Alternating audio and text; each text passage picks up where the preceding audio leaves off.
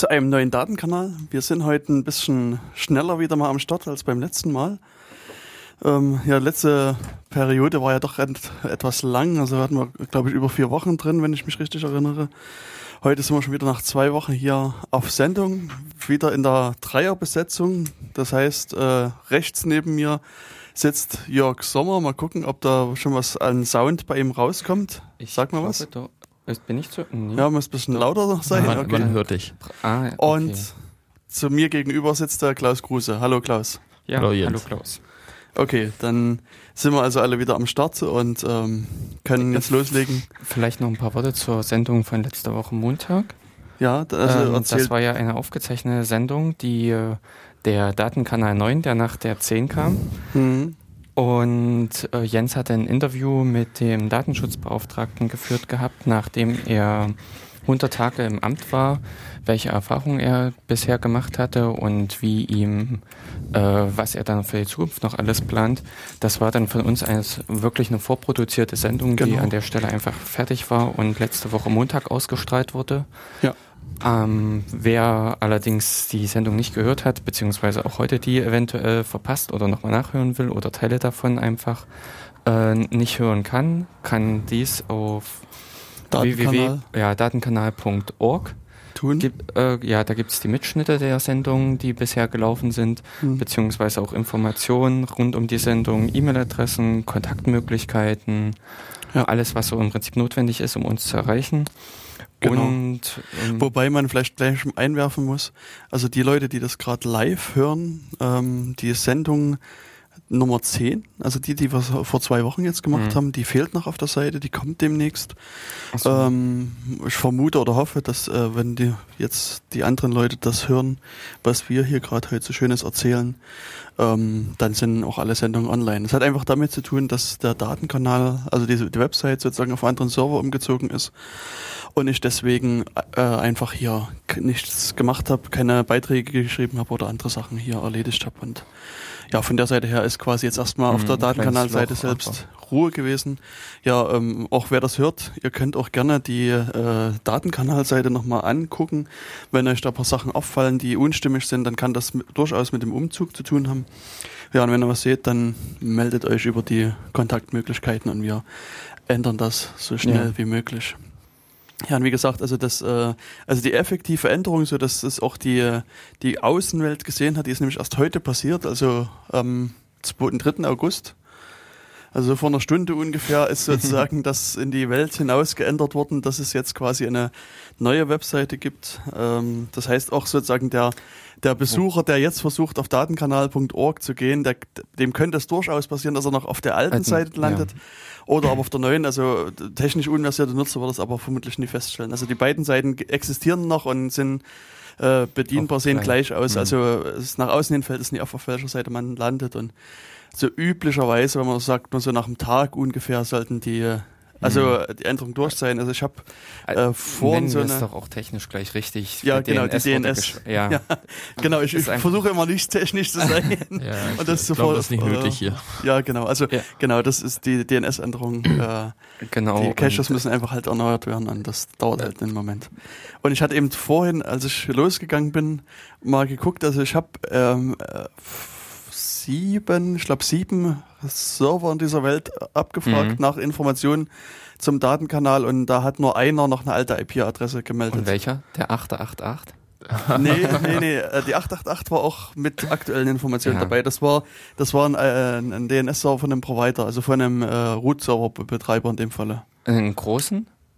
Nee, kleiner. Nee, okay. Also, ich würde ihn als klein einschätzen. Ich weiß es nicht, ob der wirklich klein ist. Also, Hm. aber es war kein, Also, keiner dieser äh, namhaften Es war jetzt äh, nicht ähm, Firmen. Ja. Also die, die mit großen Namen da durch die Welt getragen werden und viel Werbung halt für sich machen. Und, und jetzt auch mit validen RSS-Feed? Das ist eine Sache, die jetzt äh, gerade ansteht. Das habe ich, äh, diese RSS-Feed-Geschichte habe ich erst mal ein bisschen liegen lassen, wegen dem Umzug. Ach so, ja. Und meine Vermutung war ja, dass dieser, dass diese Probleme mit dem RSS-Feed äh, aufgrund dieser Architektur äh, Mhm, kommen, also mit den 15 Apachen, die da vorgeschalten sind, bevor das dann nach außen geliefert wird. Ich weiß nicht. Also Mhm. jetzt äh, verwenden wir irgendwie so, so einen russischen Porno-Webserver, Engine X. Ja, Engine X. Hm. Ähm, und der ähm, macht halt vielleicht ein bisschen was anderes. Mal gucken, wie das jetzt äh, die RSS-Feed-Gestaltung bei dem aussieht. Das wird sich aber bei, dann erst zeigen, wenn ich den ersten Beitrag geschrieben habe. Dann wäre das auch wieder neu generiert. Wird das neu Also generiert gibt oder es kann auch das, ein Reset auf datenkanal.org? Also alle Beiträge weg jetzt, oder? Nee, nee, die sind alle noch da. Achso, das ist aber du alles. sagst, wenn ich einen neuen Beitrag schreibe, dann. ja, ja, also dann wird halt wieder der äh, RSS-Feed äh, komplett neu generiert. Ach so. Und wenn das Also jetzt dann wirklich noch nicht klappt, dann habe ich äh, schon mit dem Entwickler gesprochen, dann machen wir mal so eine äh, Debugging. Debugging-Session auf dem Server und gucken, wie das, äh, warum das nicht funktioniert. Also ihm ist das auch halt unerklärlich, wo die Probleme da liegen. Müssen wir halt gucken. Ähm, ja, und wenn wir bei Neuigkeiten sind, glaube ich, eine, eine wichtige Neuerung, ehe wir zu den äh, Inhalten der Sendung kommen, äh, hat Klaus aus äh, in einem Nachrichtenblog nämlich schon zusammengesammelt, die quasi für uns äh, äh, interessant ist, ist der Hackspace, der als lokal, ja. als lokales äh, Ding. Großes Ereignis Genau, eigentlich. das große Ereignis. äh, es ist wohl so, dass der Hackspace neue Räume gefunden hat. Nee, ein. Oder einen. Ach nee, doch, also, es sind zwei. Ich glaube, eine kleine Küche soll mit dran sein. Okay, glaube, also ja. ja. also einen Raum und eine Küche und einen Aufgang und eine Treppe und einen Vorraum, also Und Türen soll es und, auch und geben. Türen und Fenster. Die aber sollen offen bleiben. Okay, also äh, so verschiedene Sachen äh, rings um den Raum halt und Mhm. ähm, ich glaube ab Mitte August Kurz, genau. äh, kann Äh, man dann 15. oder 16. August ist jetzt der Starttermin. genau. Denke ich auch, ja, nachdem es da Schwierigkeiten gab mit dem Vermieter. Ja, aber ich denke, das Ja. ist normal. Das ist also so das, das typische Echt? äh, dachte, der- kaufmännische der seine Handeln. Man, verdoppelt. ja, aber das man kann es ja mal probieren, weißt du. Ach so, okay. Dann hat man ja verhandelt und dann war das halt ein Irrtum, weißt du. Das hat aus Versehen einen Vertrag eines anderen Kunden rausgenommen oder was auch immer, ich weiß. Also berichtest du gerade von deinen Geschäftspraktiken auch? ja, ja, natürlich. Ich mache das. Ich verdreifache quasi immer die angebotenen Preise hinterher, weißt du. Achso, und dann runter zu handeln. Genau, und dann lasse ich mich runterhandeln und dann. Und dann gehst du aufs Doppelte. ja, genau. Dann habe ich immer noch mehr verdient. Weißt du, das ist so diese Politikerstrategie. Politikerstrategie. Von Politikern, da guckt doch zum Beispiel Herrn Schäuble an, der geht hin in eine Verhandlung und verhandelt oder will erstmal das Dreifache von dem, was er eigentlich will, lässt sich dann aufs Doppelte runterhandeln und ist froh, weißt du? Und alle anderen sind auch froh, weil sie haben ja nicht das, äh, also haben ihn quasi heruntergehandelt. Ja, sind glücklich, dass sie was geschafft haben. genau, insofern ist es doch eine gute Strategie. Also, ja, wie gesagt, 15. Nee, August kann man sich merken. Genau, ähm, es soll auch so eine kleine Einzugs-Einweihungsparty Mhm. geben, bei der jeder ähm, Bring your own Schrott. genau jeder etwas äh, zum Hackspace äh, beitragen darf, Genau. beitragen kann, dass sich der Raum einfach auch mit Leben und Sachen füllt, Mhm. dass man, naja, dass es halt wohnlich wird. Genau. Aber ich glaube, es geht nicht Und- darum, noch mehr Computer da abzuladen. Also Nee, ich glaube, nee, im Hackspace um- stehen ja auch sieben Rechner rum, Nein, die Leute gut gemeint dort abgestellt haben und jetzt äh, stehen sie in der Ecke. Nee, Genau. der, der Gedanke war, glaube ich, eher eben wie die Couch, die schon gefunden wurde. Genau, Eventuell Möbelspenden, noch glaube ich, vor allen ähm, Dingen. ja, ein paar Möbel auch äh, oder auch vielleicht, Arduinos oder äh, keine Alles, was man so an 3D-Drucker, was man halt gerade alles in so, alles, alles so rumstehen gerade hat. rumstehen hat. So. Ja, ja. Also nichts unter 200 Euro wert oder so, ja. Nee, das äh, ist ja klar. Ja gut, das Ja, aber ich denke, also alles, was man halt so Nee, äh, sich vorstellen kann. ja genau. Oder das- wenn es eine Pesthörnchenflagge gibt oder äh, irgendwelche anderen Sachen. Ja, das wäre wirklich interessant, ob die noch jemand hätte. Hm. Und äh, genau, äh, genaue Informationen auch zur Lage des Raums. Also es ist in der Krautgasse, so viel kann ich sagen. Genau. Ähm, ich weiß nicht genau, wo der Zugang ist. Es ist auf alle Fälle oberhalb vom Rossi. Genau. Aber wo der Zugang richtig ist, weiß ich nicht. Ob ich auch man durchs Rossi erstmal durch muss und sich einen Kaffee immer mitnehmen muss.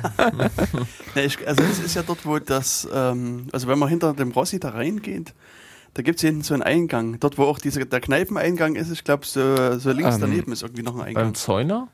Genau, das bei dem? Ex-Zäuner. Ist aber kein, der Zäuner ist ja schon lange raus. Das stimmt ja, es ist ein neuer, aber Hm. ich war da auch nie wieder drin, seitdem das nicht mehr Zäuner ist. Ah, Ja, und an der Stelle ähm, dann halt eine, eine kleine Einweihungsfeier. Ich glaube, es war Genau. so fürs erste Wochenende nach dem hm. angedacht. Also wird es eine große Party geben. Das stimmt, Genau. ja. Und es, es gibt hier jetzt die Möglichkeit, äh, Mitglied zu werden im Hackspace. Hm, das ist ganz Es, wichtig. es gibt dann unlimitierten Zugang zu diesem Raum. Andernfalls wird eine Eintrittsgebühr von, weiß ich nicht, 5 100 Euro, pro Euro. Besuch fällig. Ja. Ach so, na, oder halt jeweils Schrott mitbringen. Oder jeweils Schrott mitbringen, ja. Nee, ich glaube, das wird fatal enden. Ja, genau. Also 5 Euro Eintrittsgebühr oder pro Monat. Günstiger als die Mitgliedschaft. Genau. Ja, nee, es ist einfach so, dass, dass der Hackspace ja auch äh, na, finanziert. noch Äh, das irgendwie ist oder der Raum genau. finanziert werden muss Mhm. und ja, aus dem Grunde wäre es schön, wenn sich Interessierte da noch finden, da Mitglied werden. Hm. Äh, Beziehungsweise ist auch eben für die Ausstattung des Raums selbst. Ich Mhm. glaube, äh, kurzfristiges Ziel könnte auch mit einem Beamer mit sein, hm. um äh, für Vorträge oder Ja. ähnliche Ges- äh, Dinge ähm, oder eben auch andere Ausstattungsgegenstände. Also eben, dass nicht nur der Schrott rumsteht, sondern Genau. auch wirklich äh, Dinge. ähm, also eine Lötstation ist auch nicht günstig. das stimmt. Also eine Lötstation, da kannst du auch deine 200, 300 Euro hinlegen. Hm. Wenn, also je nach äh, Qualität. Ja, also ich, also andere Hackspaces, die haben ja dann durchaus auch so CNC-Maschinen da drin stehen oder äh, andere Hardware. Na gut, das, äh, äh, eine Aber das gehört Drehmaschine. nicht immer zur Erstausstattung, ne? Das haben sie sich über Jahre hinweg zusammengespart. ja, ja, ja, Ja. na. Und zum Teil ist es auch in anderen Hackspaces wirklich über Sonderaktionen dann zustande gekommen, dass es dann nochmal einen Aufruf Mhm. gab, gab an die Mit Mitglieder, nochmal irgendwie extra ein bisschen Geld zu spenden, weil auch das aus, alleine aus Mitgliedsbeiträgen nicht zu finanzieren gewesen ist. Und ja, aber also wir werden halt mal sehen, wie sich das Ganze entwickelt hier in Jena. Und äh, werden, Ja, denke aber ich, erstmal freudig begleiten. überhaupt, dass es jetzt Ja, geklappt hat. genau. Also es, ich glaube, die Suche oder sowas ging ein Jahr mehr. oder Nee. anderthalb Jahre. Ehrlich gesagt, nicht so, nicht so lange. Ich glaube, richtig Doch. Fahrt hat die Sache erst im Frühjahr wieder bekommen. Nachdem Aha. ein, zwei Leute auf der Mailingliste gesagt haben, ja, jetzt müssen wir Das doch mal wieder einen Raum suchen. Hm. So. Aber Und- Aber, Also- aber dennoch tendenziell habe ich so den Eindruck würde ich auch sagen, es- dass das es- letztes Jahr im Sommer losging, dass so Genau. die ersten Räume überhaupt oder dass der Gedanke erstmal wirklich konkret gefasst wurde. Hm. Äh, wir stimmt, wollen ja. einen Raum haben und wir gehen danach. Und äh, ja, also es war ja übergangszeitlich der Raum im Turm Das ist ja immer noch. und der ist auch noch. Hm, na, noch einen Monat jetzt. Ne, Hm. 27 Tage, 28.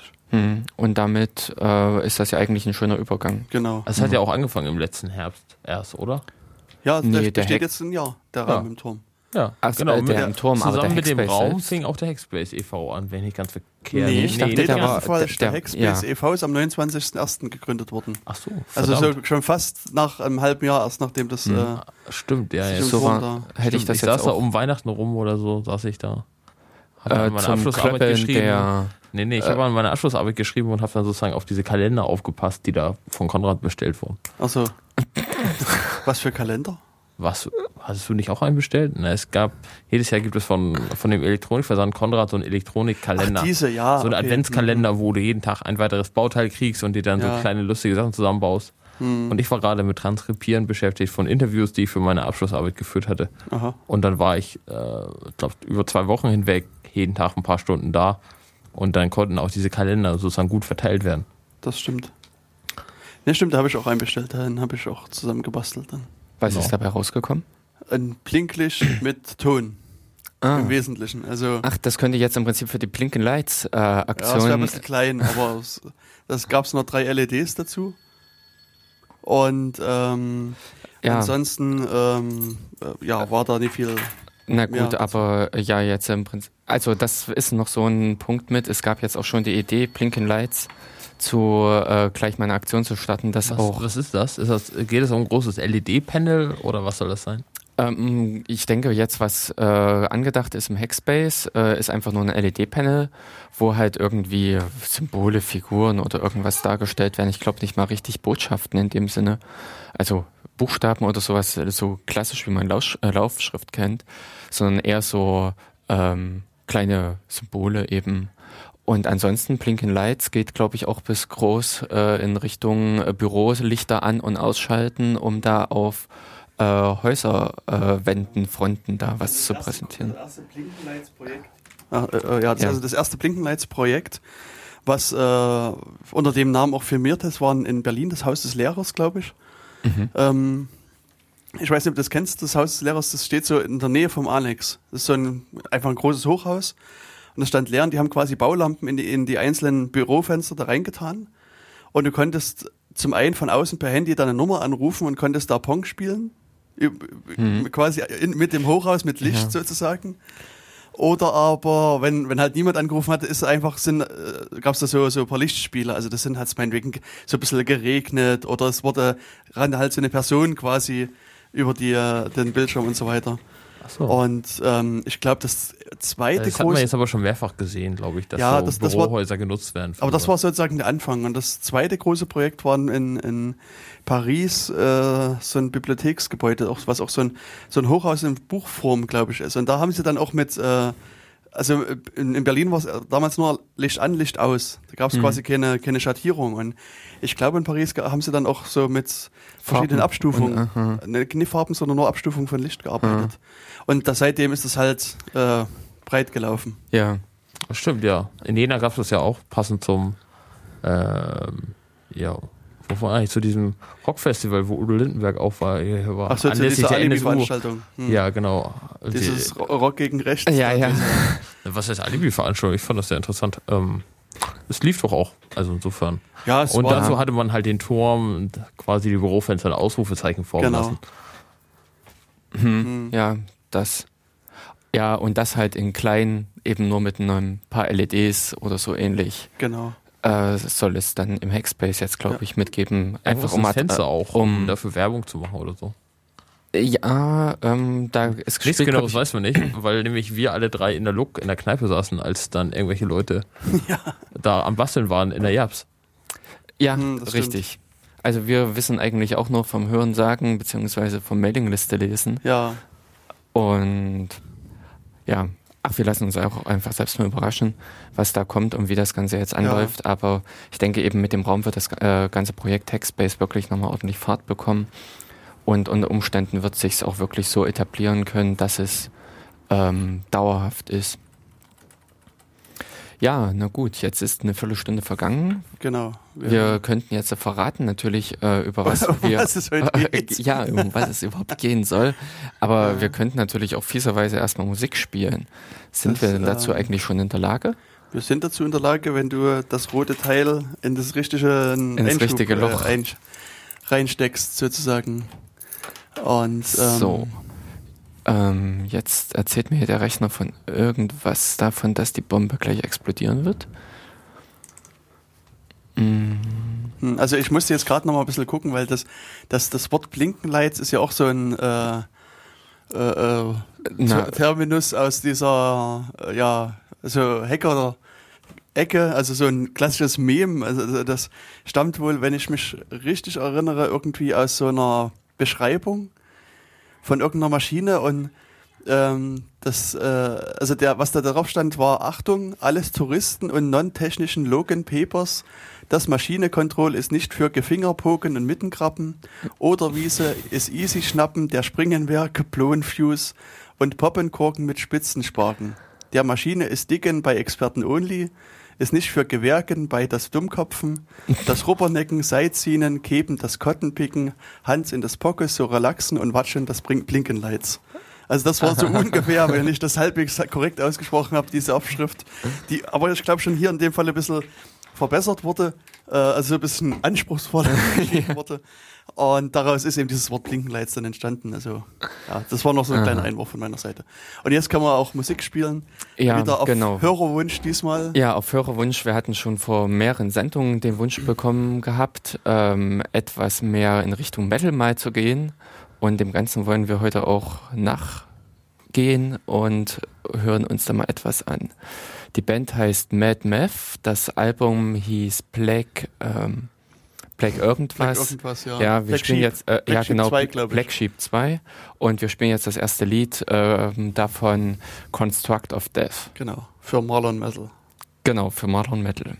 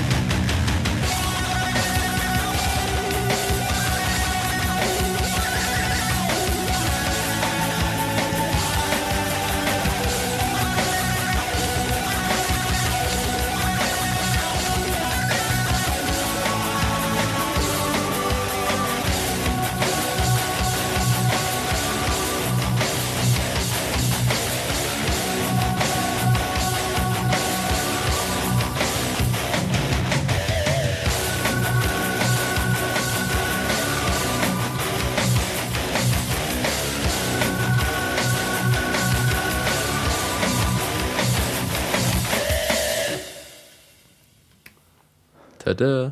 Genau, und damit sind wir wieder zurück. Mit äh, von unserer Musik hier. Von, Von, ja, genau, von Mad Math mit Construct of Death. genau, da haben wir also jetzt viel gelernt durch die Musik. Also wir haben jetzt Äh. grad, wir, wir haben gerade diskutiert in der Pause, ob wir die Musik jetzt langweilig finden, weil kein Gesang dabei ist. Oder auch nee, also ähm, Mhm. mal gucken. Wobei, wir haben ja wieder die Musik von Jamento geholt Mhm. und ich muss sagen, es ist äh, ein sehr großer Anteil dort reine Instrumentalmusik, weil es, denke ich mal, auch von der Produktion her der Stücke äh, wesentlich aufwendiger ist, wenn man eine Stimme mit äh, einbringen will. Das kann sein. Also Also solche Instrumentalstücke kannst du ja mittlerweile auch rein digital erzeugen, ohne überhaupt ein Instrument angefasst zu haben. Ja, das ist natürlich auch das andere, wobei ich aber schon wie hier davon ausgehe, dass die Leute äh, irgendwo eine Garage haben und Da, da irrst du vielleicht. Also ich habe zum Denkst Beispiel in der letzten CT auch gesehen, da wurde so ein Soundpack verkauft, wo äh, einzelne Töne gesungen wurden. So, und dann kannst du dir quasi, also da, hat ein Chor quasi einzelne Töne aufgenommen und die kannst du sich auch so in einem Lied entsprechend zusammenstellen. So, gesungen, gesungen wurde schon, ja, aber, Ja, aber, nicht, aber nicht passend zum Stück. Okay.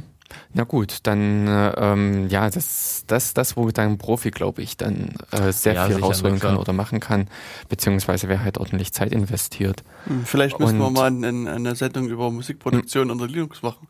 Das wäre auch mal, ey, klasse Idee.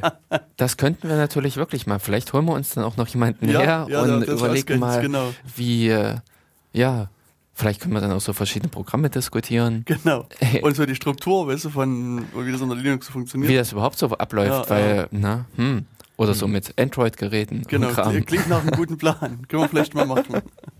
Aber warum soll es denn eigentlich in der heutigen Sendung gehen? Das ist jetzt irgendwie Ach so, ja, stimmt. Wir mir haben- immer noch unklar. Äh, der Klaus, den Haben sehe wir ich uns- haben wir hast uns du, hast du eine Idee? Klaus? Ja, natürlich habe ich eine Idee. Ah, Und zwar, ich habe vorgeschlagen, dass wir über das Thema Bitcoin reden. Über diese digitale Währung, Okay. über die du auf den letzten Chemnitzer Tagen, lieber Jens, auch einen Vortrag gehalten hast, wenn, ich, nicht ganz, wenn ich nicht ganz verkehrt bin. Das mag wohl sein. Ja, das war so ein Kurzvortrag. Also ich glaube, so eine halbe Stunde habe ich da versucht, so ein bisschen eine kleine Einführung zu Bitcoin zu geben. Das ist richtig. Ähm, ja. Wie bist du auf die Idee Ähm, gekommen? Also, was, was hatte ich Ich, dazu? ha- ich habe ich hab diese Themenliste durchgelesen und habe das genommen, was, äh, was für mich persönlich auch noch am interessantesten klang. Ach so, die Ah. existierende Themenliste. Die existierende Hm. Themenliste, Ah. genau. Und dann hast du Ja gesagt und äh, Jörg hat sich in Schweigen gehüllt. Insofern Genau, Jörg hat nicht war, Nein da, gesagt, war überstimmt. war, war, ich- war da sozusagen die Themenwahl auch äh, beschlossene Sache. Hm, genau. Und seitdem ja, äh, bereiten wir uns quasi schwer auf das Thema Bitcoin vor. Ähm, und versuchen mal so in der Sendung vielleicht ein bisschen zu umreißen, was Ja. Bitcoin ist, wie das Also- funktioniert und was auch das Genau. Besondere ist. Also ähm, ich meine, gut, der Name sagt schon äh, Bit und Coin. Also Mhm. Bits scheint irgendwas mit Rechnern zu tun zu haben. Also und Coins sind halt die Münzen. Münzen. Hm. Ähm, und da müssen wir halt jetzt mal gucken, äh, was denn Bitcoins im Eigentlichen sind. Und, ähm, also ich, aus meiner Sicht ist es erstmal sinnvoll zu diskutieren, was Geld denn eigentlich ist. Also was, äh, was für euch oder für uns alle drei Geld bedeutet. Habt ihr da eine, einen Vorschlag? Nee, das ist halt nur diese Also- Scheine, die im Portemonnaie sind und, und das Portemonnaie verstopfen oder. Na, Geld, Geld bedeutet, dass du, äh, Geld ist ja quasi nur ein, ja, ein Tauschmittel. Du Ja, benutzt ein Geld, weil es praktischer ist, Geld rumzutragen als Ziegelsteine oder Ja.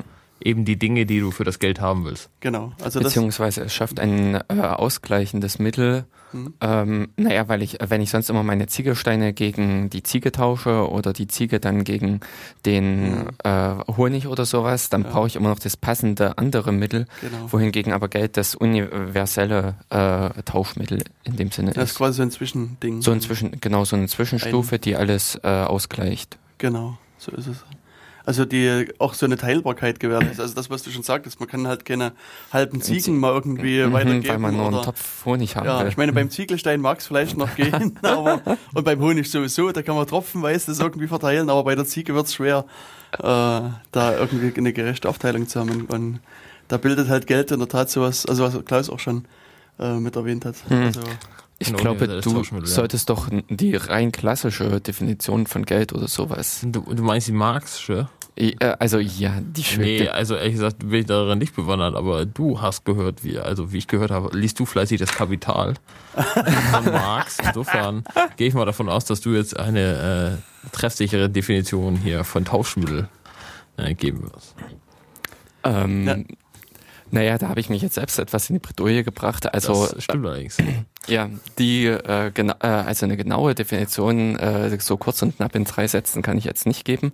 Allerdings ist es einfach so, dass das Geld sich äh, ähm, entwickelt hat als mhm. eine auch Notwendigkeit äh, um ähm, mit anderen Leuten äh, Waren austauschen zu genau. können, beziehungsweise auch äh, äh, zum Beispiel auch Waren tauschen zu können, äh, obwohl man es, äh, also wenn man selbst etwas produziert hat, mhm. tauscht man es halt erstmal in Geld, um es später dann in die Ware eigentlich überführen zu können, genau. äh, die man haben möchte, mhm. weil es einfach auch in dem Sinne mit zeitlos ist. Genau. Man, äh, was weiß ich, das Korn wird halt im Herbst geerntet und aber man möchte erst die äh, Lederschuhe oder sowas im Dezember dann kaufen. Mhm.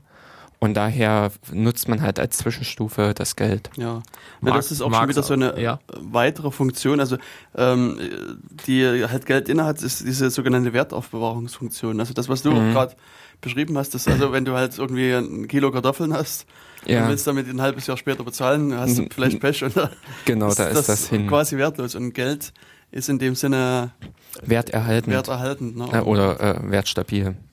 Also äh, zunächst erstmal also, jetzt als Geld als solches, ohne dass man jetzt wieder ja. äh, hier nach links und rechts guckt auf Inflation und, und ähnliche Sachen, ist es in der Tat so, dass also Geld erstmal sozusagen, dass die, den Wert auch irgendwie aufbewahren soll. Ne? Mhm. Und ja, diese Zahlungs Genau, und ähm, klassisch wurde halt äh, äh, Geld oder es wurde halt auch äh, für Geld immer mhm. mit irgendwas getauscht, was Wert hatte. Mhm. Und das waren halt äh, Edelmetalle.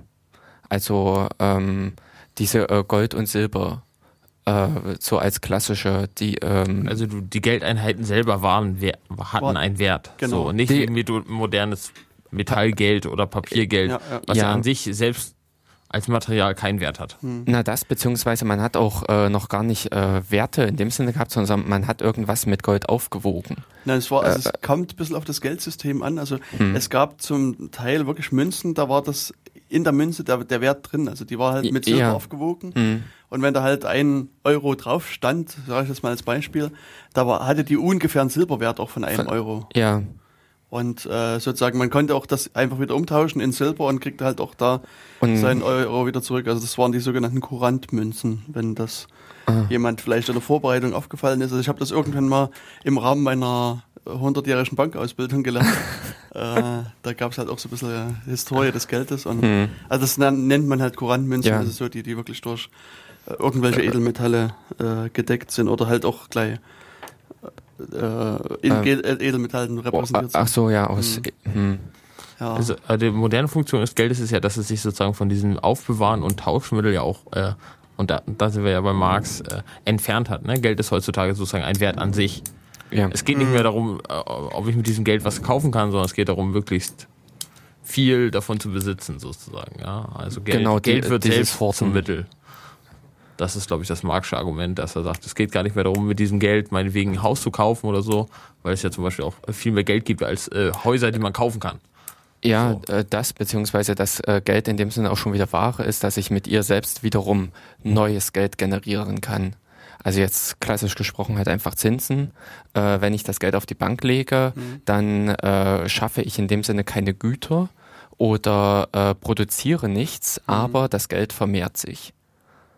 Also das Geld okay. heraus ja, ja. aus sich ist selbst schon wieder äh, ein, äh, Pro ein Produkt geworden mhm. und nicht mehr äh, nur allein nur der Tauschgegenstand, die, äh, das äh, Zwischending, dieses mhm. äh, so ein Mittel, ein Hilfsmittel. Mhm.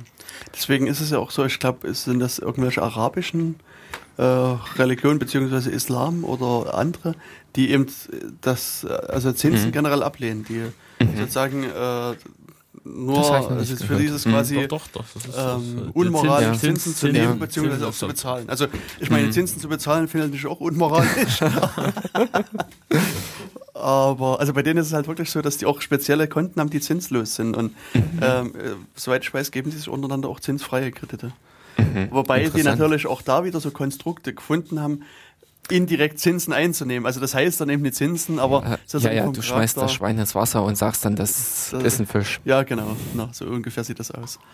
Und äh, aber im Großen und Ganzen ist die Idee dort eben, dass Zinsen halt böse sind. Ja, Zinsen, Zinsen haben wir auch langfristig gesehen, also fatale Effekte, ne? Sie mhm. vermehren die Geldmenge Mhm. Genau. und führen dazu, dass äh, sozusagen am Ende viel mehr Geld existiert als Waren. real, genau. Hm. So, ne? Und das ist ja, glaube ich, einer der Effekte, die wir auch äh, zurzeit einfach erleben, dass an den Finanzmärkten oder allgemein wesentlich mehr Geldmengen unterwegs sind, als sozusagen real Waren dafür auf der ganzen Welt vorhanden sind. So, es ist einfach Geld vorhanden, was Ja.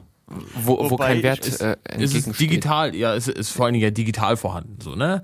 Auf Na, Konten existieren digitale Werte, die können, Mhm. die könnten theoretisch zumindest umgesetzt werden, aber faktisch ist das ja nicht der Fall. So und wo wir gerade bei digitalem Geld sind, Bitcoin ist ja quasi auch so eine digitale Währung. Ne, sie, Ja. Na, mit, mit dem digital. Unterschied, dass sie sozusagen eigentlich, also genuin kein materielles Äquivalent hat.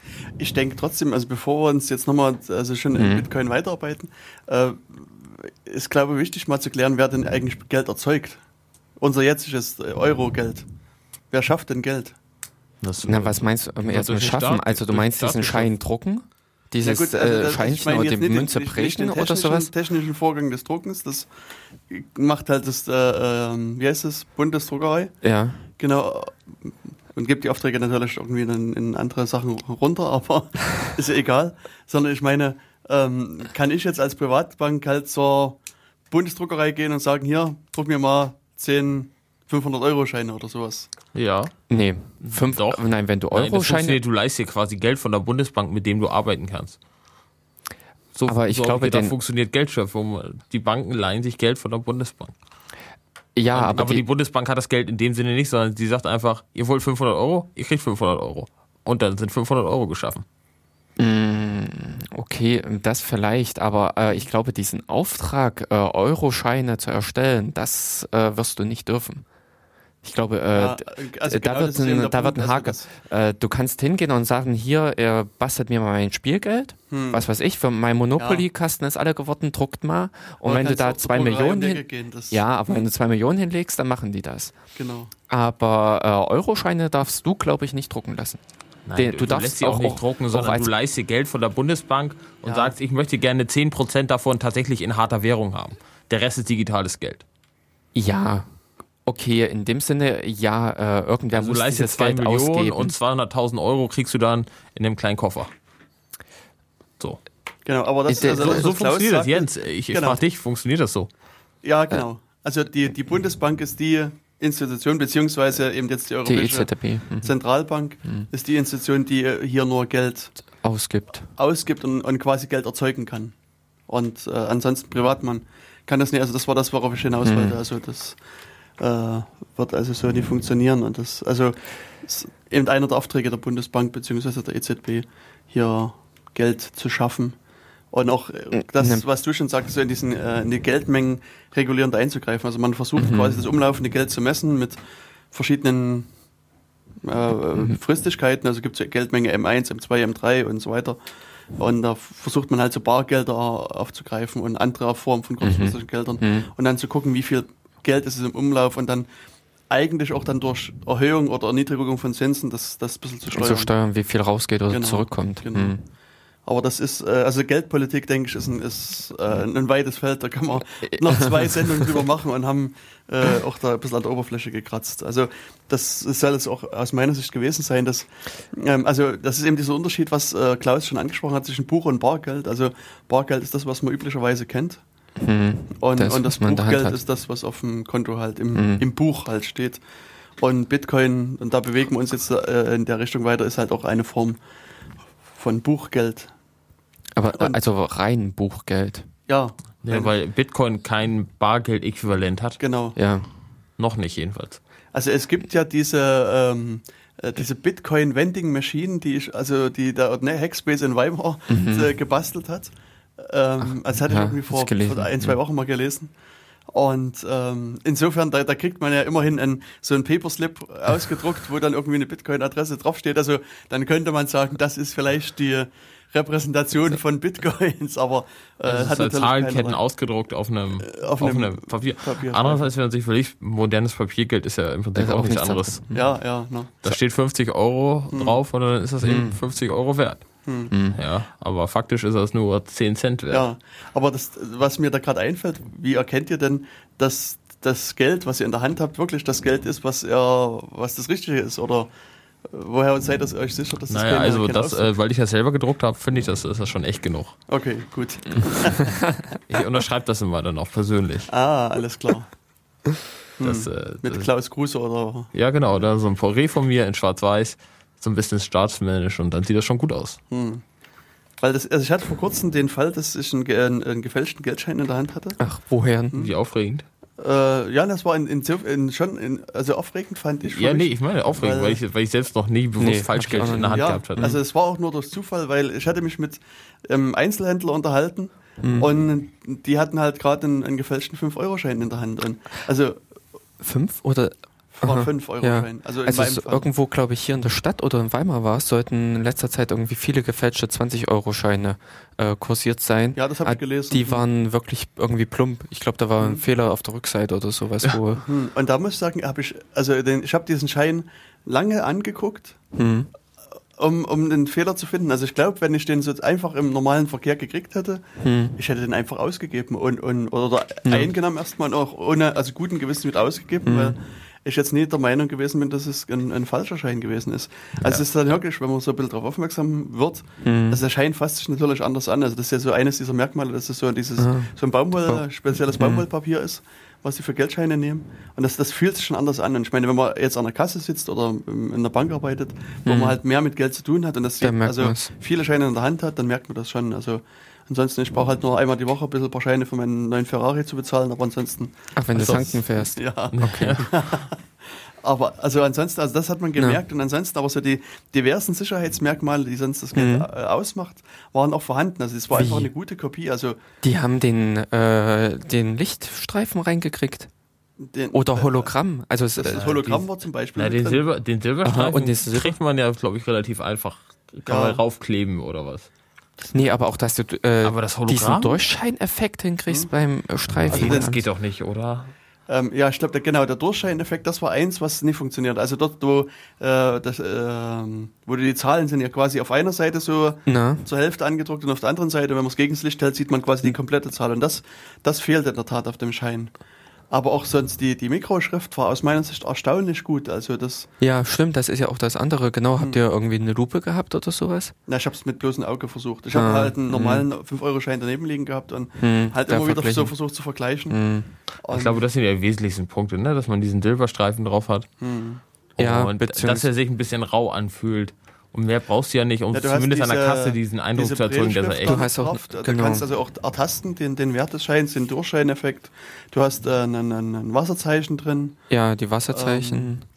Dann die Ähm, Mikroschrift hatte ich gesagt. Du hast diese UV, ähm, also die diese- Fluoreszenz. Ja, so eine Fluoreszenz drin, was aber natürlich Du brauchst, aber an Kassen du- haben sie es, äh, Ja, habe ich genau. jetzt schon sehr viel gesehen, dass an Ähm, Kassen dieses Licht und haben. auch unter Infrarotbeleuchtung ist, Ach. ist der Schein, hat er auch gewisse Eigenschaften. Aber das, Ja, der hat so Punkte da drauf, ne? Die sind ja nicht drauf gesprenkelt oder, Oder so. so. bei, ja, genau, bei Infrarot? Ja, auf dem Personalausweis auch. Aha. Ich habe das gesehen beim äh, Key-Signing äh, Ja. in Chemnitz, da laufen ein, zwei Leute mit so einer UV-Lampe rum und dann sieht man, dass da so Na, mit Punkte UV drauf oder gesprenkelt sind. UV oder Infrarot? Also nee, UV. Infrarot? eben, du sprachst doch gerade Infrarot. Ich mag also ja es gibt, ja, ja. es gibt, äh, die, es gibt diese UV-Merkmale, ja, da hast du dann so Sprenkel drauf. Ja. Aber eben, dass es Infrarot gibt, das wusste ich auch noch nicht. Das ist ja auch wusste ich interessant. auch nicht. hm, ich muss versuchen. mal- Und Aber ich sag mal sozusagen, für den erfolgreichen Akt des, äh, des kriminellen Umla Umlauf bringst, brauchst du ja längst nicht alle Sicherheitsmerkmale. Genau. ja, Wo, wobei 5 Euro ja auch schon eine fragwürdige Menge ist, ob sich das lohnt, da Aufwand reinzustecken, um 5-Euro-Scheine zu fälschen. Ich dachte, die Hm. übliche Größe sind tatsächlich 20er oder 10er vielleicht noch. Also in dem Fall war es halt ein 5-Euro-Schein. Das, Interessant. äh, mehr kann ich da leider dazu nicht sagen. Also das, da, ich hoffe, dass die dann einfach die Polizei gerufen haben und dann geht er halt dort den Weg weiter. Also Ja. ein, ein Sicherheitsmerkmal, was äh, die wenigsten wissen, ähm, ist die sogenannte Orion-Konstellation. Das, ähm, hm, sagt mir so jetzt eigentlich auch nichts, das ist, der Name. Da siehst du, das, das ist ein, also ein Effekt, der jetzt auch seit, seit sagen wir so ungefähr zehn Jahren auf verschiedenen Scheinen mit äh, auftaucht und auch auf den äh, technischen Geräten. Zwar ist es so, wenn du den, den Schein auf den Kopierer legst und versuchst, den Schein zu kopieren, Hm. ist je nach Hersteller, also der Hersteller machen es ein bisschen anders. Manchmal kriegst du eine komplett schwarze Kopie, die Mhm, mit einer Größe genau. des Scheins ist, manchmal weiß, weiß oder er sagt dir halt, Oder er will den jetzt nicht kopieren. Mhm. Und, also es gibt halt sozusagen Verhinderungsstrategien von Seiten der Hersteller und die erkennen das auch anhand des, eines bestimmten Musters auf dem Schein. Und das, dieses Muster Mhm. heißt eben Eureon-Konstellation. Hm. Und ähm, das ist aber ich meine, Schweinerei. Da will man seine Geldscheine kopieren und der und der äh, Kopierer verhindert das, ja. ja, ja. Das, ja, und äh, ich sage jetzt mal, auch wenn du irgendwie mal äh, für irgendwelche Spielereien oder sowas äh, so äh, was brauchst, Genau. dann funktioniert das auch nicht. nee, Das ist nämlich auch total bescheuert. genau. Der offizielle Weg ist dann, man geht zur Bundesbank und holt sich Spielgeld. Spielgeld, ne? Also das sind genau, Aber die haben, Das sind die haben immer Geldscheine, die- dummerweise das ist- Samstagnachmittag nicht offen. tja, man muss das vielleicht ein bisschen länger vorher planen. Tja, der Spieleabend ist aber eher spontan. Okay. Du musst halt dir sowas vorhalten. das ist Spielgeld, weißt du? ja, also, und insofern, also das ist, äh, ja, damit versucht man halt Hm, ein bisschen zu verhindern. herzustellen Hm. und das Ganze zu Vielleicht verhindern. ist es ja ein Projekt von Hackspace demnächst, Geld drucken. Du Aber- kannst ja mal probieren. So experimentell natürlich. Das wird dann nicht ausgegeben, sondern nur dem Anschauungseffekt. Hm, na, wir können ja auch Und dann wird der, dann wird der Matehändler damit bezahlt. Aber dann klappt das plötzlich.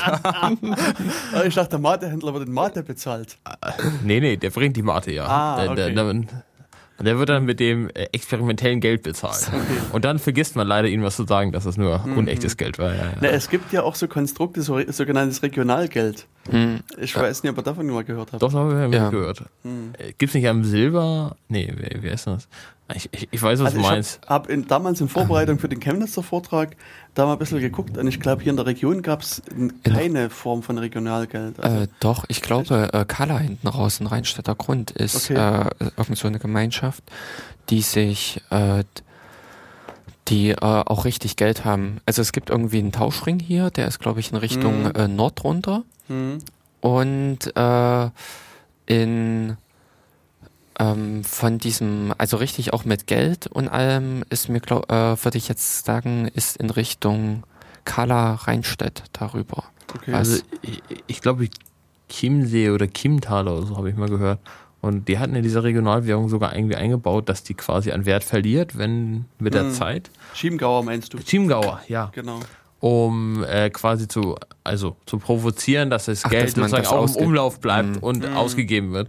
Also nicht, dass du anfängst, diese Kohle zu, horten. Hm. Aber das ist in, in diversen von diesen Regionalgeldern so, dass sie so ein äh, Verfallskriterium mit eingebaut haben. Mhm.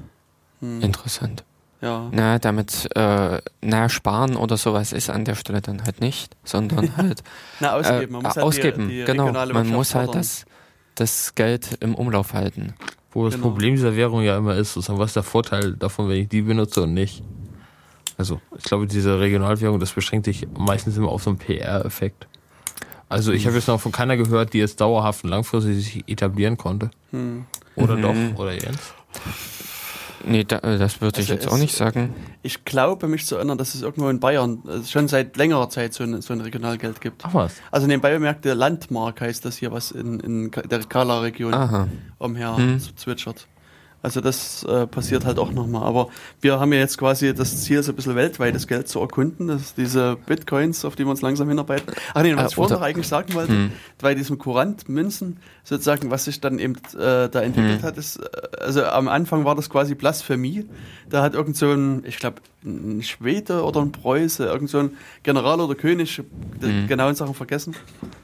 Der hat damals gesagt, ach, wir drucken einfach Geld ohne irgendwelche Äh, Gegenwert. Edelmetallbindung. Mhm. Genau, wir machen das einfach mal und dann, also der ist dann mit, großen Mistgabeln aus seinem Amt gejagt worden, glaube ich. Also das, dieses Dekret war kurzzeitig da Mhm. und dann äh, sind, gab es, glaube ich, so halbe Volksaufstände da. Aber mittlerweile ist diese Form von quasi nicht gedecktem Geld etabliert. Also nahezu alle, jede Währung dieser Welt Hm. ist äh, nicht mehr gedeckt. Also das sogenannte Fiat-Geld, was dann äh, hier umherschwirrt. Und ja, also Ja, auch D- Bretton- äh, D-Mark, Woods Euro ja, ja und so weiter sind alles äh, so Mhm. Fiat. Na, ich, äh, Aber ich glaube, es gibt schon noch Beschränkungen bis zu einem gewissen Grad, äh, das gedeckt sein muss. Ha? Nein. Das, Nein. nein. Ist Also das ich glaub, völlig frei? Bretton Die Woods dürfen. war der letzte, da hat Genau, die USA, Bretton- genau, Woods also, hat den Goldstandard abgeschafft Ja, und seitdem ist auch Ende Gelände mit. Hm. Also Bretton Woods ist so für viele Volkswirtschaftler, also oder auch sagen wir, die, die äh, dort da in der Zeit gelebt haben, großes Horrorszenario gewesen. Also da ist damals wirklich dieser Goldstandard abgeschafft worden. Ist. Irgendwann um den Zweiten Weltkrieg rum hat die, ist, es, ist, ist Mhm. der US-Dollar an, an Gold gebunden worden. Mhm. Und irgendwie Mitte der 70er Jahre ist Bretton Woods sehr spektakulär gescheitert. Und ja, seitdem äh, hat man das quasi auch, also verzichtet, Ja. auf sowas wieder äh, zu, zurückzukommen. Also Regeln gibt es dafür, glaube ich, nicht. Obwohl der, glaube ich, die Deutsche Bundesbank oder wer immer noch für einige Milliarden Gold im Keller hortet. Genau. Da kommen regelmäßig Spekulationen auf, ob man die nicht irgendwie verramschen könnte, um damit irgendwas Schönes zu machen. Aber Hm. Meist von Sozis. ich glaube glaub immer, äh, wer gerade an der Regierung ist, dem fällt dann ein, Ja. dass dann auch dieses Gold liegt, was man dann verramschen könnte. Und dann ist, glaube ich, auch so ein typisches Sommerloch-Ding. So, ne? Ja, genau. Ob man da nicht nochmal ein paar neue Autobahnen mitbaut oder was weiß ich, was man damit macht. Ja, ja. Ja, genau. Und ähm, so, eine, so eine Form, die, die es eben jetzt seit einiger Zeit gibt, ist ja dann elektronisches Geld. Und da kommen wir jetzt ein bisschen auch in Richtung Bitcoin, aus meiner Sicht. Ähm, und das fand ich damals auch bei der, meiner Vorbereitung zu Chemnitz überraschend. Das war mir noch gar nicht so bewusst, dass äh, elektronisches Geld auch geregelt ist. Also ich hätte bisher immer gedacht, nur elektronisches Geld ist halt so ein einfacher Terminus. Man sagt halt elektronisches Geld, aber Ja. nein, dem ist nicht so, sondern, also ich meine, es gibt ja durchaus auch EU-Richtlinien für Bananenkrümmungen und ähnliche Sachen. Die, die gibt es nicht mehr. Äh, Ja, okay. Die, die sind abgeschafft worden, nachdem man sich äh, dessen bewusst ist, dass es eine lächerliche Sache war. Ja, Ja, ja. aber ich glaube, es gibt noch was für Karamellbonbons. Ja, äh, äh, ich meine, aber das, das muss trotzdem immer wieder als Beispiel auch herhalten Ja. sowas, weil das, stimmt, ja. das so absurd auch ist.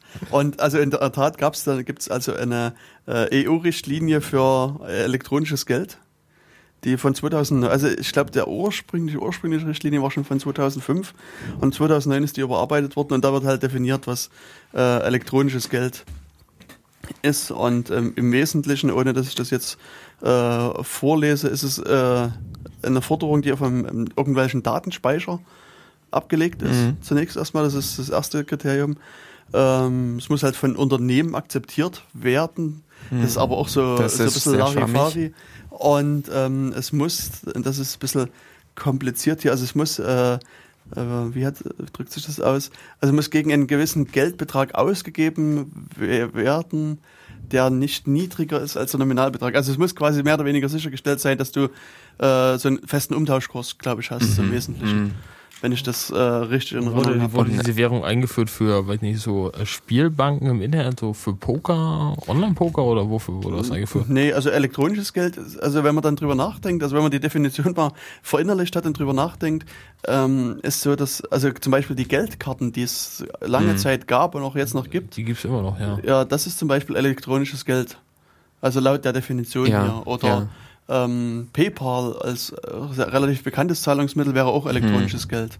Der PayPal handelt aber in Euro, nicht in PayPal-Dollar. Ja, aber Äh, nee, du hast diese Treuepunkte, die sind, glaube ich, nicht direkt in Euros auf. Treuepunkte?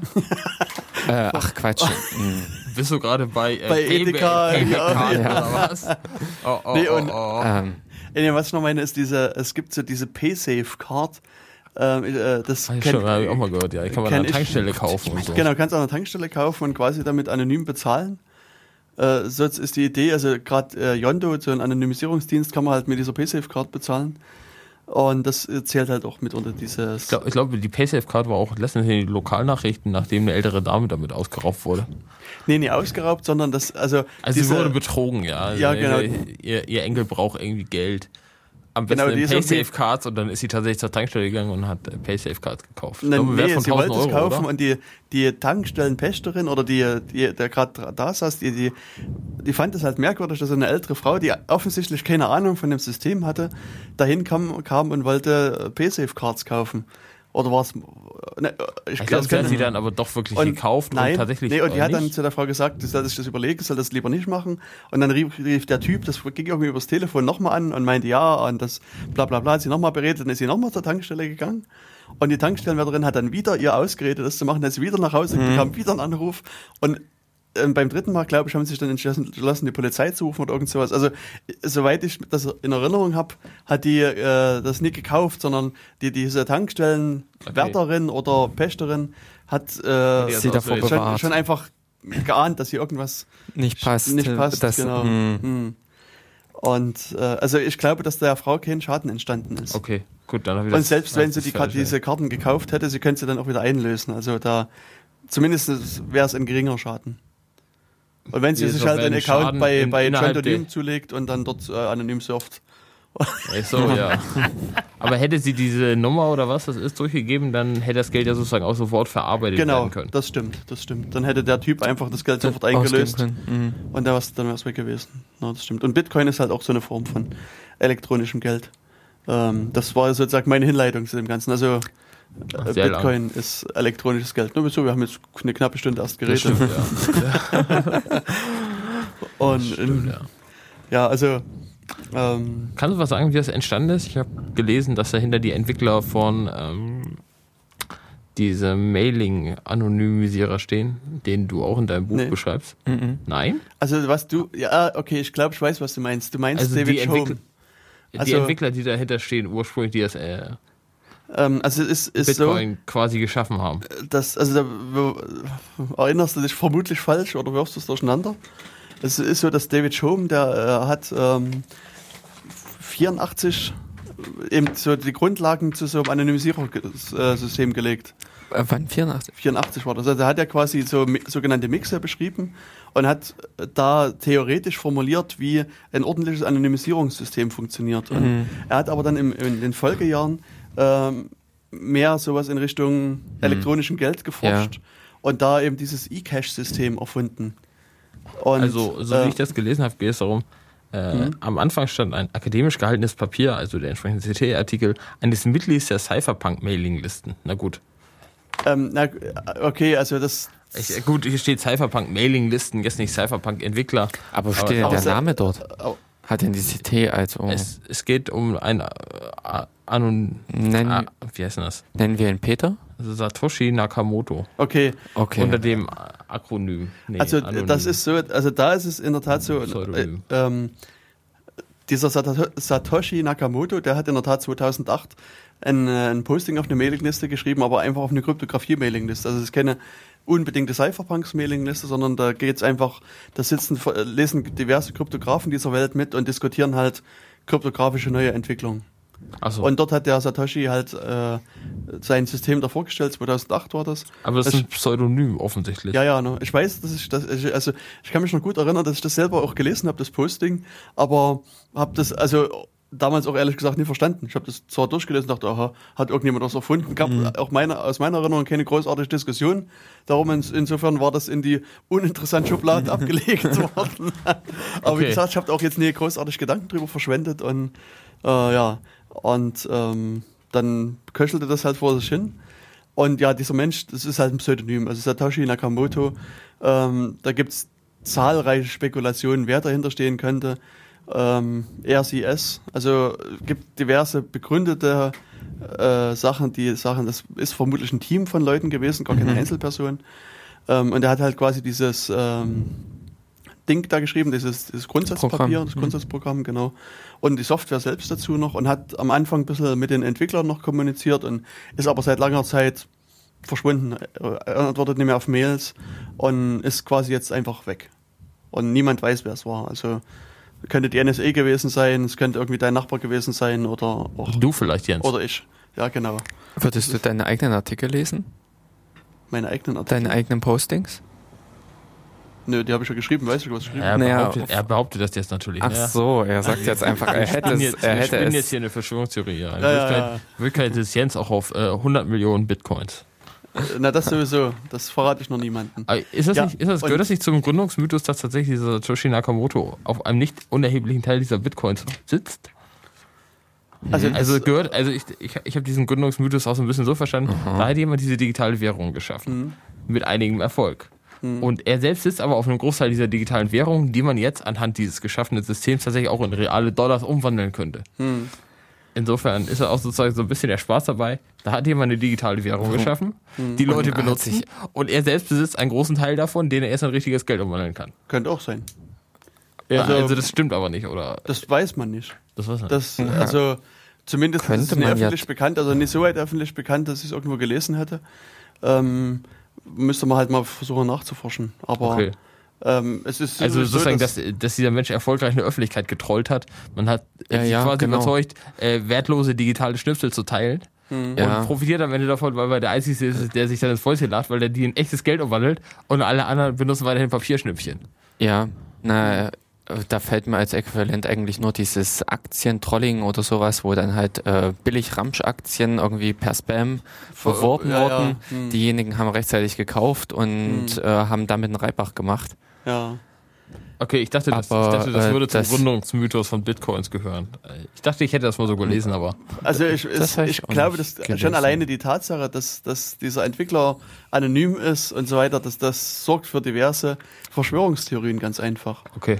Und, ähm, und das ist halt eine davon. Also überhaupt diese, also es gibt viele Leute, die da unglaublich viel Zeit rein investieren, um, rauszufinden, wer Satoshi Nakamoto ist. Also auch der Name selbst, äh, der gibt wohl angeblich irgendwelche Hinweise auf keine Ahnung, auf irgendwas und daraus kann man wieder irgendwas herleiten und dann Aha. weiß man irgendwas. Aber ähm, Okay. das ist wie so Hm. diese die diversen Zahlen, die man Aber- dann irgendwie in beliebiger Kombination zusammenwürfelt und dann auf einmal die Telefonnummer von George W. Bush rausbekommt und dann weiß man, okay, meine Kindergartenfrau, die kennt also offensichtlich Ja, die, die, die Telefonnummer von George W. Bush. Also das Okay. sind, ich weiß nicht, ob man Okay, das so okay ernst also das gehört Mhm. tatsächlich zum Bereich des Aber Mythischen. andererseits ist das fürs Marketing auch wiederum praktisch.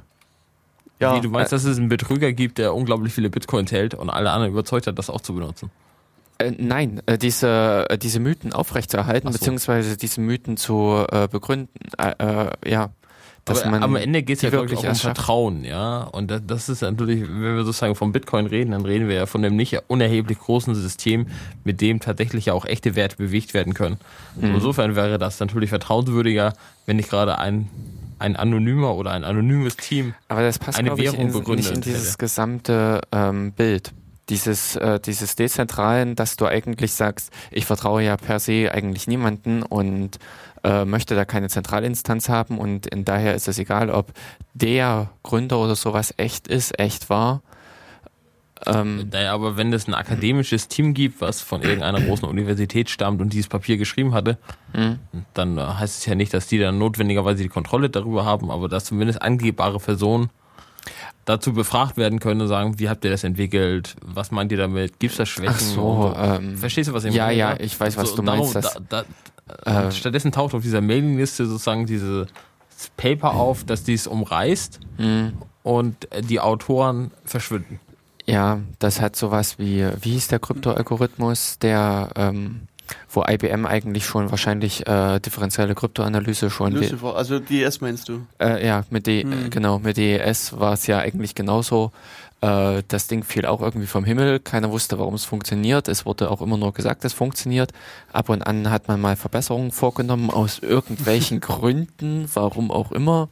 Ja, also ich denke, was du meinst, ist dieser, dieser Und- Prozess der äh, Standardisierung Also- von, also der, der Originalalgorithmus hieß Lucifer von, von IBM, Mhm. von Horst Feisel entwickelt. Und dann ist er eben zur Begutachtung zur NSA geschickt worden und die haben gesagt, na, wir müssen hier die Schlüsselgröße reduzieren und wir müssen hier die, an den S-Boxen ein bisschen was rumschrauben und dann können wir den nehmen. Und Nee, aber ich glaube auch von Lucifer war nicht wirklich die Mathem der mathematische Background bekannt. ja, okay, das, Das, wo man im Prinzip Ja. bei äh, anderen Verfahren, äh, die AES, äh, ja wirklich äh, mathematische Begründungen Mhm. hatte. aber das ist auch so eine, eine Frage der Zeit. Also diese, Mhm. die Forschung ist, ist ja dann erstmal so richtig losgetreten worden, Ende Mhm. des Zweiten Weltkrieges und, und viele Erkenntnisse, was so Algorithmen betrifft, sind vergleichsweise neu. Also Ja, so die, die gut, insofern war man eigentlich jetzt mit Bitcoin aus dem Zeitalter heraus, wo man Mhm. äh, derartige Sachen noch geheim hält und äh, im Algorithmus noch das Geheimnis sieht. genau. Mhm. Also, ähm, aber wie sind wir jetzt eigentlich hier hingekommen? Ähm, na, das ist im Prinzip so, der die- Mythos ja, mit dieses. dem- Nee, was ich aber sagen wollte, letztlich ist es ja so, dass die, es ist eigentlich wie bei anderen Sachen, die, das Paper ist ja öffentlich und der Quellcode ist öffentlich. Mhm. Und du kannst dich da einfach davon Du überzeugen. kannst es prüfen. Mhm. Und, und gucken, ob das passt. Und, und, und dann halt dir eine Verschwörungstheorie draus basteln, wenn du meinst, du musst einen draus basteln müssen, oder du nimmst einfach die Fakten hin und, und Mhm. guckst, wie weit du Okay, kommst. gut. Aber ich meine, es kann natürlich durchaus sein, aufgrund der Struktur des Systems, die wir vielleicht irgendwann noch beschreiben, äh, dass der äh, auf, keine Ahnung, eine Million Bitcoin sitzt oder auf 10 oder 100 Millionen und Nein, sollte äh, er sich ja- davon jetzt irgendwie ein schönes Leben macht. Mhm. Also das ist ein nie schönes ausgeschlossen. Leben machen könnte. Also können- Bitcoin-Bewegungen in dieser Größe sind ja, glaube ich, nicht bekannt geworden bisher. Doch.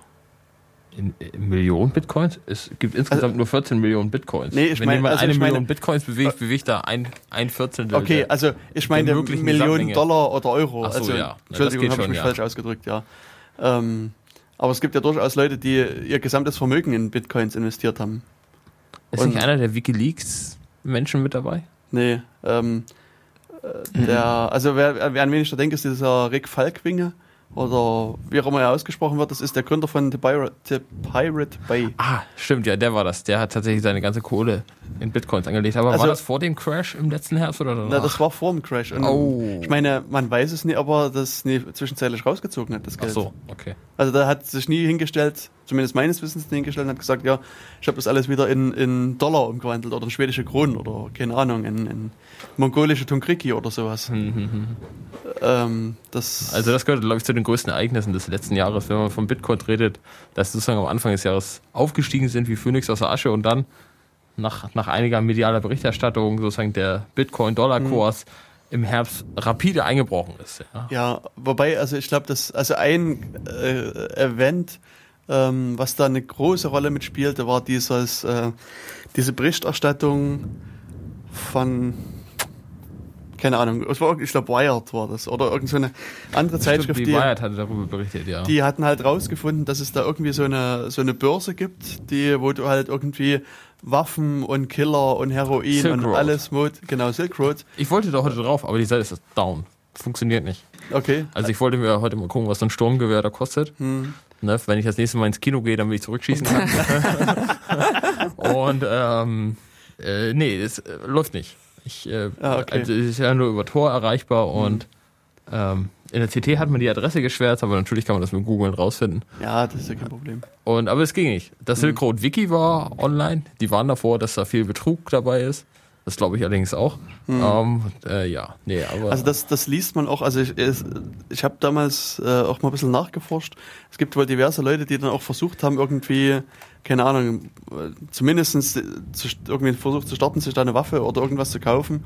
Und beziehungsweise versucht haben, Leute zu finden, die das gemacht haben. In vielen Fällen war das einfach, dass die Gegenseite das Geld dankend in Empfang genommen hat und dann halt in, über alle Berge verschwunden ist. Also, ja, ich, also ich, ich bin heute, bin heute sozusagen in Vorbereitung auf die Sendung auch noch ein bisschen im Tor-Netzwerk unterwegs gewesen, im Hidden Wiki und man landet ja auf ganz vielen solchen Seiten, wo ich glaube auch, dass es tatsächlich 99 Prozent da Betrüger dabei sind, die dann äh, irgendwelche Ab abenteuerlustigen Tornutzer ausnehmen, ja, die Ja. dann, denen dann, weiß ich nicht, gefälschte Kreditkarten, gefälschtes Geld, Drogen, Waffen, keine Ahnung was, versprochen wird gegen eine bestimmte Menge Bitcoins und äh, aber ich meine, sollen sie es machen. Also das das stimmt, ja. Ich, ich, ich halte das auch für sehr lächerlich. Hm. Dieser Gedanke, tatsächlich unbekannten Menschen Geld zu schenken und die schicken wir dann dafür äh, eine Waffe mit Munition. Und so. Ja, ja. mhm. Aber nichtsdestotrotz war schon in den ersten wahrscheinlich Tagen, per DHL oder sowas. Ja, genau. Im Klarsichtumschlag. Wahrscheinlich wird es in dem Fall in bestimmten Fällen dann wahrscheinlich auch direkt von der Polizei geliefert. Ja, Das, ja, äh, genau. Ja, Damit du gleich die richtigen Spinner dann auch abgreifst. Aber es ist in der Tat so, das ist also sehr zeitig schon man auch in der im Real Life sozusagen damit bezahlen konnte. Also so in, in, in New York gab es Pizzerien, wo man mit Bitcoin bezahlen konnte. Ich glaube, glaub, eine einzige äh, Pizzeria. Socken war, glaube ich, so der, der Anfangsrenner, irgend so ein Sockenladen. Äh, kann ich mich auch erinnern. Also das, das hing irgendwie mit der Lokal, also ich glaube, einer der, der Bitcoin-Entwickler, der, der ka- kaufte gerne Socken oder also man musste diese Geschichte nochmal nachlesen und hat halt diesen Verkäufer halt überzeugt, Bitcoin zu akzeptieren. Deswegen sind wohl Socken irgendwie im Bitcoin-Universum, haben jetzt eine Spezialbedeutung halt dadurch erreicht, sozusagen das Mem. Socken. Aber von diesem Pizzaladen habe ich auch gehört. Mhm. Also, Aber es gibt- Pizzaladen tatsächlich bereit ist, war Bitcoins anzunehmen. Aber ich glaube, das war auch alles vor diesem Crash. ja, ich meine, man muss halt dann eben die, die Umrechnungskurse anpassen. Also ich sehe jetzt Stimmt, ja, gut, du musst, du musst dann die Bitcoins, die du verlangst für deine Pizza erhöhen. Genau, genau. Hier Alpaca Products for Bitcoins ist das der, der wesentliche Link vermutlich. Äh, aber es ist egal. Mhm. Also kann man hier Alpaka-Socken sich mit Bitcoins kaufen. Aber auf alle Fälle gab es äh, doch äh, sehr viele Waren, die man eben auch mit Bitcoin bezahlen konnte. Und ich sehe aus meiner Sicht auch kein Problem, das jetzt noch zu tun. Es ist halt wie wenn ich eine Fremdwährung akzeptiere. Also wenn ich jetzt sage, ich akzeptiere Dollar in meinem Laden oder äh, irgendwelche andere Währungen, kann ich auch Mhm. Bitcoin akzeptieren und muss halt dann das äh, je nach Umrechnungskurs dann halt auch anpassen. Also muss ich halt Ja. einfach irgendwo in meiner Datenbank die Kurse pflegen und dann das, den äquivalenten Kurs halt mit an, ein, Stimmt, ja. anbi- anbieten. Wobei, wobei sozusagen zur Weiterverwendung außerhalb des Bitcoin-Universums bin ich ja darauf angewiesen, dann eine dieser Zwischenhändler zu benutzen, die das wieder in Geld, echtes Geld umwandeln. Hm. Und die machen das ja auch nicht umsonst. Genau. Na, Transaktionsgebühren, so wie man es, Genau. glaube ich, auch einfach bei Ja. Umtausch von Währungen kennt. Ja, Genau. Auch wie das bei Banken Also- ist. Und das Hm. ist ja auch so ein Spezifikum, was sich noch mehr und mehr durchsetzen wird bei Bitcoin, dass es Transaktionskosten gibt. Also wenn man sich halt heute die, die äh, äh, anguckt, was so an, an Überweisungs... Aber es sollte doch auch schon sein. Ja, also es, es Äh, gibt einige... Pro, es war, glaube ich, doch äh, 0,005 Bitcoin äh, pro Transaktion musste Mhm. man. Also ich habe jetzt gerade mal ja? hier mal den, Hm. den letzten äh, Block, den letzten Bitcoin-Block aufgerufen. Das ist die Nummer 192.137 für die Leute, die mitlesen wollen da draußen. Äh, Das ist ein Gesamtbetrag von knapp 80.000 Bitcoin damit quasi gehandelt worden und es sind insgesamt 226 einzelne Transaktionen enthalten. Und also jetzt äh, so die ersten knapp 10 Transaktionen sind null. Dann gibt es eine mit 0,01 Bitcoin, dann eine mit 0,0005 Bitcoin mal äh, als Transaktionsgebühr. Und dann sind wieder sehr viele kostenlos. Und ja, jetzt gibt es wieder einen ganzen Block, der wieder mit äh, Bitcoin-Transaktionsgebühr drin ist. Also, es, also wer, glaub, kassiert, so- wer kassiert diese Gebühren? Ähm, derjenige, Ja. der dir die Transaktion unterschreibt, soweit ich das ja, gelesen genau, habe. genau. Du ähm, musst ja im Prinzip, dass deine Transaktion echt wird, von mehreren Personen äh, einen, eine Signatur holen und damit die die ausstellen, verlangen sie halt äh, Gebühren. Hm, Also hier bei, bei, war es so, dass insgesamt 0, also knapp 0,13 Bitcoins an, an Gebühren mit äh, in diesem Ach Block so. enthalten sind. Aber bei einem äh, Umsatzvolumen von, 80.000. 80.000. Also es ist- 0,13, ja okay, das ist nicht so ist viel. nicht, also das, Mhm. das sind auch nicht mal in Promille, glaube ich, sinnvoll ausdrückbar. Ja. Also Genau. insofern, ja, Das ist sehr wenig, ja. das ist sehr wenig. Aber, also momentan ist es ja so, dass der Hauptertrag äh, äh, momentan entsteht, oder der Hauptgewinn, kann man sagen, durch das Erzeugen von Bitcoins. Also da müssen wir dann äh, uns nochmal Mhm. hin entwickeln, äh, dass wir ein bisschen erklären, wie Bitcoins eigentlich erzeugt werden. Und das, also sozusagen als, als Belohnung für das Erzeugen von Bitcoins erhält halt ein, ein Miner, ein Bitcoin-Miner 50 solche Bitcoins geschenkt sozusagen. Und Es wird in Blöcken Und- von 50 generiert, ja. Nee. Na doch, nee, er Äh, bekommt es- das geschenkt äh, bekommt für das- die geleistete für die Arbeit. geleistete Also Arbeit, genau. Und es ist dass aber er- irgendwann, also Entschuldigung, ich will noch kurz zu Ende reden. Also irgendwann ist in die, werden's, wird's keine, wer- werden keine Blöcke mehr ausgegeben, dann ist das quasi zu Ende. Also es ist nie wie jetzt, dass es irgendwie man unendlich viel Also- Geld ausgeben kann, Mhm. sondern die Anzahl von Bitcoins ist beschränkt. Und dann ist, also nimmt man an, dass sich das eben ändert, dass viel mehr an Transaktionsgebühren verlangt werden, weil man eben durch das ähm, Erzeugen von, von Blöcken nichts mehr verdienen kann, weil es einfach keine mehr erzeugt werden. Ach so. Also das wollte ich noch Aber, Ähm, das- wobei das- mit diesem begrenzt, ich weiß nicht, das ist ja eigentlich auch irgendwie nur eine Zahl im Quelltext. Ich sehe das noch nicht so, dass die nicht da noch ein Bitcoin 2 draus machen. ja, Ähm, Das gibt's sogar schon. Echt? also-. Aha. hm. Also, dass man in dem Sinne, äh, ich weiß jetzt nicht, was für Gründe dafür sprechen, dass das Geld, äh, der äh, Geldmangel Hm. äh, aufkommt, aber äh, dass man im Prinzip eine Notwendigkeit sieht, äh, die Menge, die Geldmenge doch nochmal zu erhöhen. Denn ich glaube, es sind nur 21 Millionen möglich.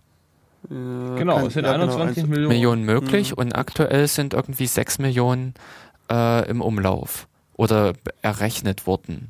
Das kann Und das sein. Ende sieht man, glaube ich, bei 2033. Ja, Da müsste so langsam die geometrische genau. äh, Funktion ihren das Ende erreicht haben. Maximum haben.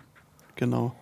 Aber ich glaube, Wobei, also momentan müssten es so um die neun, ja, na kurz unter neun, zwischen acht und neun Mi- Millionen Bitcoin müssten gerade so umlaufen. Hm. Hm. Ähm, ja, und 21 Millionen ist, ist eben die Höchstgrenze, wie du schon gesagt hast.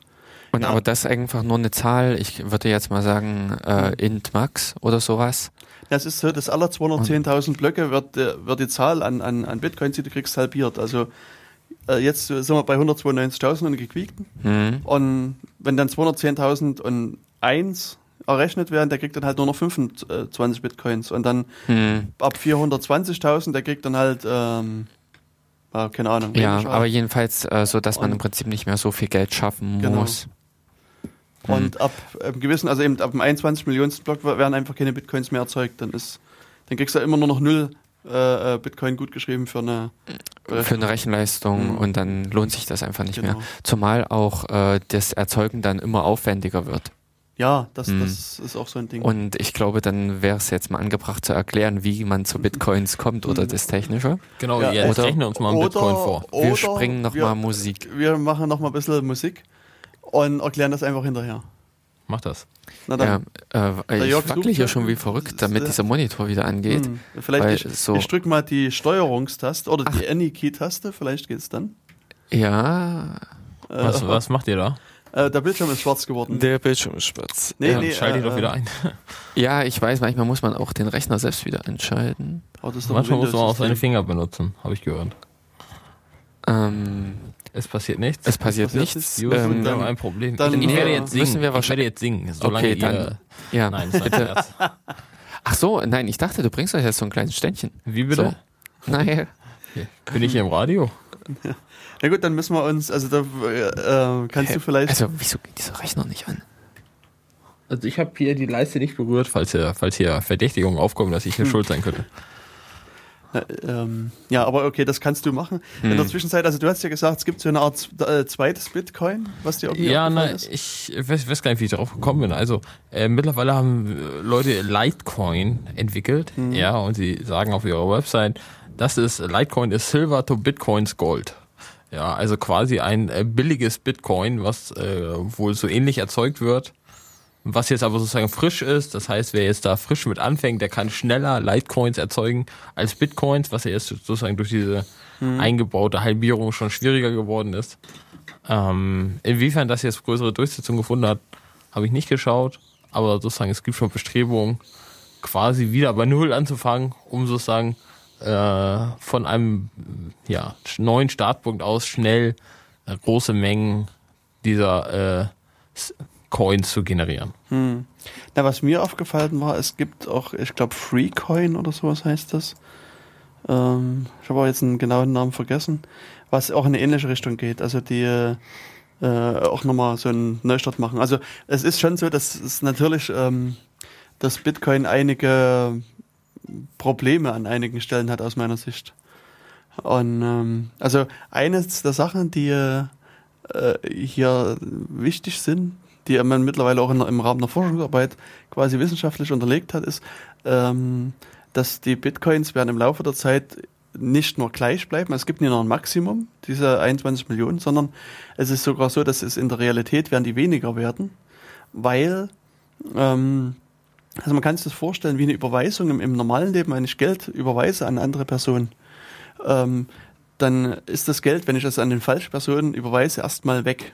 Das ist verschwunden und ich muss Mhm. halt quasi rausfinden, wer der andere Kontoinhaber ist und dann im Wege einer zivilrechtlichen Forderung ähm, das versuchen wiederzuholen. Und Ja. bei Bitcoin habe ich aber unter Umständen das Problem, dass äh, unklar ist, wer der Empfänger ist. Das heißt, ich finde nicht mehr raus, wer der Empfänger ist und das Geld ist halt weg. Wenn ich es einmal irgendwohin überwiesen habe, ist es weg. Oder aber wenn ich bei der Wallet, also bei diesem, bei dieser Brieftasche, ähm, also wenn ich die Brieftasche selbst verloren habe oder das Passwort dazu verloren habe, etc., komme ich an diese Bitcoins auch nicht mehr ran. Da sind die halt auch ähm, verschwunden. Und zum Dritten ist es ja nicht wenig passiert in der Vergangenheit, ähm, Dass Leute es einfach Das- horten. dass Leute, nee, dass es geklaut wird. Dass einfach hier Bitcoins geklaut werden. Also Ja. dass es in diese Bitcoin-Börsen oder in, in äh, solche Digital Wallet-Aufnahme, äh, Aufbewahrungsbereiche halt ähm, eingebrochen wird und da werden die, die äh, Bitcoins geklaut. Und ich meine, dann sind sie halt nie weg, dann hat es jemand anderes. Also das ist quasi noch ein halbwegs optimistischer Fall. Aber, Aber es kann ja passieren, dass Leute sozusagen ihre Wallets verlieren Genau. oder ihre irgendwie gelöscht werden. genau. Und dadurch verschwindet ja effektiv Das Geld. Geld, genau. Und, und die haben anhand verschiedener Raten dann ausgerechnet, dass also bis wann null Bitcoins noch auf dieser Welt übrig sind. Und das So. äh, ist, sind durchaus Zeiträume, die wir noch erleben könnten, Okay. sozusagen.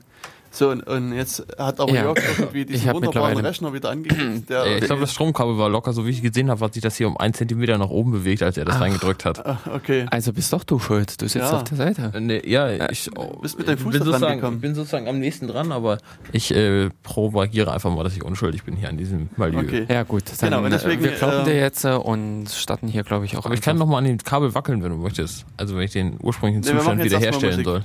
Ach so, okay. Ja, ähm, ach so, nee, während der Musik bitte nicht wackeln. So, äh, wir bleiben erstmal wieder bei der Band äh, Mad Math und auch bei dem Album Black Sheep und nehmen uns diesmal den Titel Steel Concrete vor. Wieder nur instrumental? Ja, wieder nur instrumental. Ich glaube, auf dem ganzen Album ist nichts Gesungenes. Also ich habe nicht alles gehört, aber Dann schlage ich vor, dass wir demnächst die Musiktipps von Marlon Metal ignorieren. ja, äh, können wir auch ab jetzt, weil wir haben ihn einmal Genüge getragen und Dann ist Okay. der nächste dran, den wir dann ignorieren. Okay. ja, genau. Wer möchte als nächstes ignoriert werden, bitte melden im Chat. Genau. So, na dann, also Musik erstmal ab.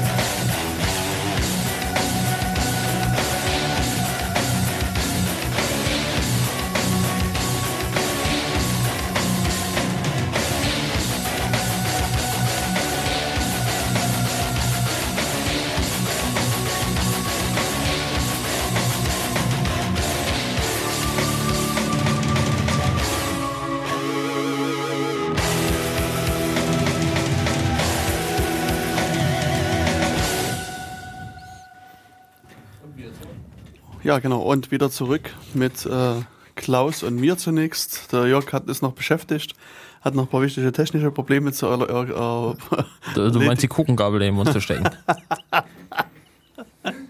Ja, also wir waren jetzt vor der Pause so ein bisschen stehen geblieben, äh, uns zu fragen, äh, wie Bitcoin denn nur eigentlich funktioniert. Äh, haben wir so ein paar äh, Eckpunkte schon erklärt.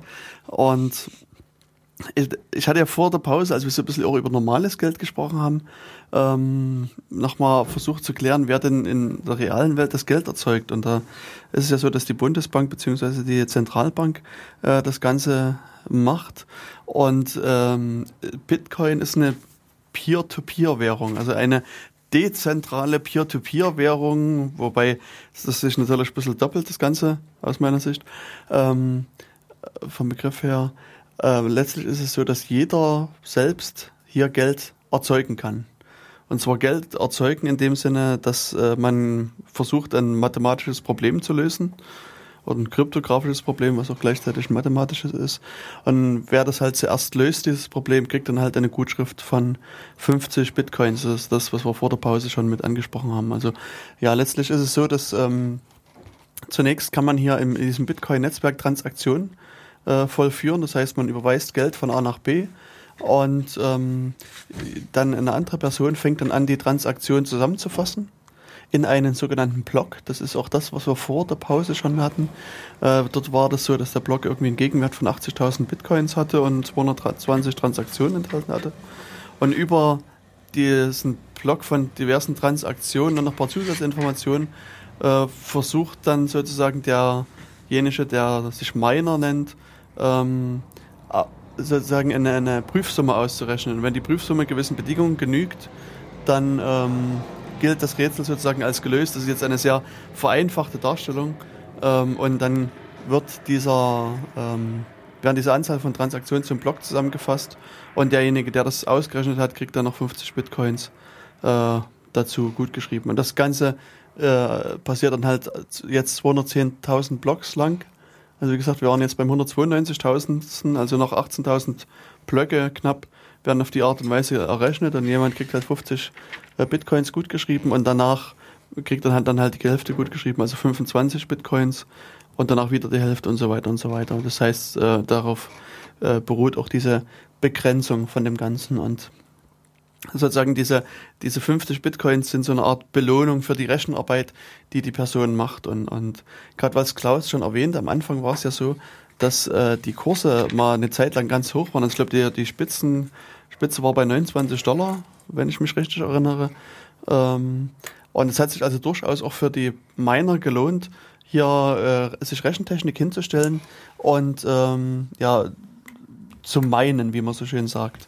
Und ähm, mhm. also ich habe äh, irgendwann mal was gelesen von so einem Fall in Kanada. Also es gibt eine Stadt in Kanada, ähm, die, äh, da macht die Stadt äh, Inspektionen, was Stromverbrauch betrifft. Also um die ganzen Drogen, genau. Bedrohungen an Bord. Also ja, genau. Genau, es ist so, dass Hand. sozusagen die Regelung dort ist, wenn der tägliche Stromverbrauch 93 Kilowattstunden übersteigt, mhm.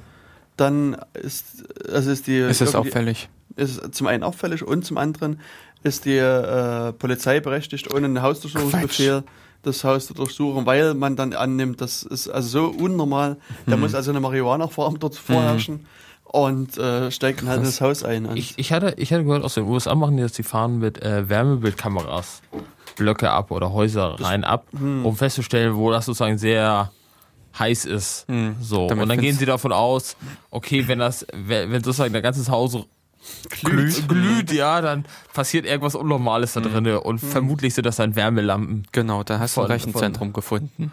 Ja, genau. In dem Fall hatte man, glaube ich, einen jungen Studenten dann hochgenommen, ja, genau. wo die Beamten sich gewundert haben, dass die ganze Bude voller Rechter steht. also der hatte mit Drogen wohl nicht so viel zu tun, aber dafür dann äh, saß er da wohl in so einem Haufen Rechner. Genau. Also wobei Rechner eher weniger, also es, äh, ich glaube kaum handelsüblich, sondern es werden irgendwelche GPUs oder sowas sein auf den der rumrechnet. Also ähm, im, in, dem, in einem der vielen Bitcoin-Wikis, da stehen so ein paar Performance-Werte von normalen mhm. PCs halt. Also zum Beispiel hier steht ein äh, Pentium Dual Core E5400, der hat äh, rund 2,2 Millionen Hashes pro Sekunde kann der errechnen. Mhm. Ähm, es ist äh, der, also der Spitzenwert, der hier drin steht, ist ein AMD Phenon, Phenom X6 äh, Prozessor, der 15 Millionen Hashes pro Sekunde errechnen kann. Mhm.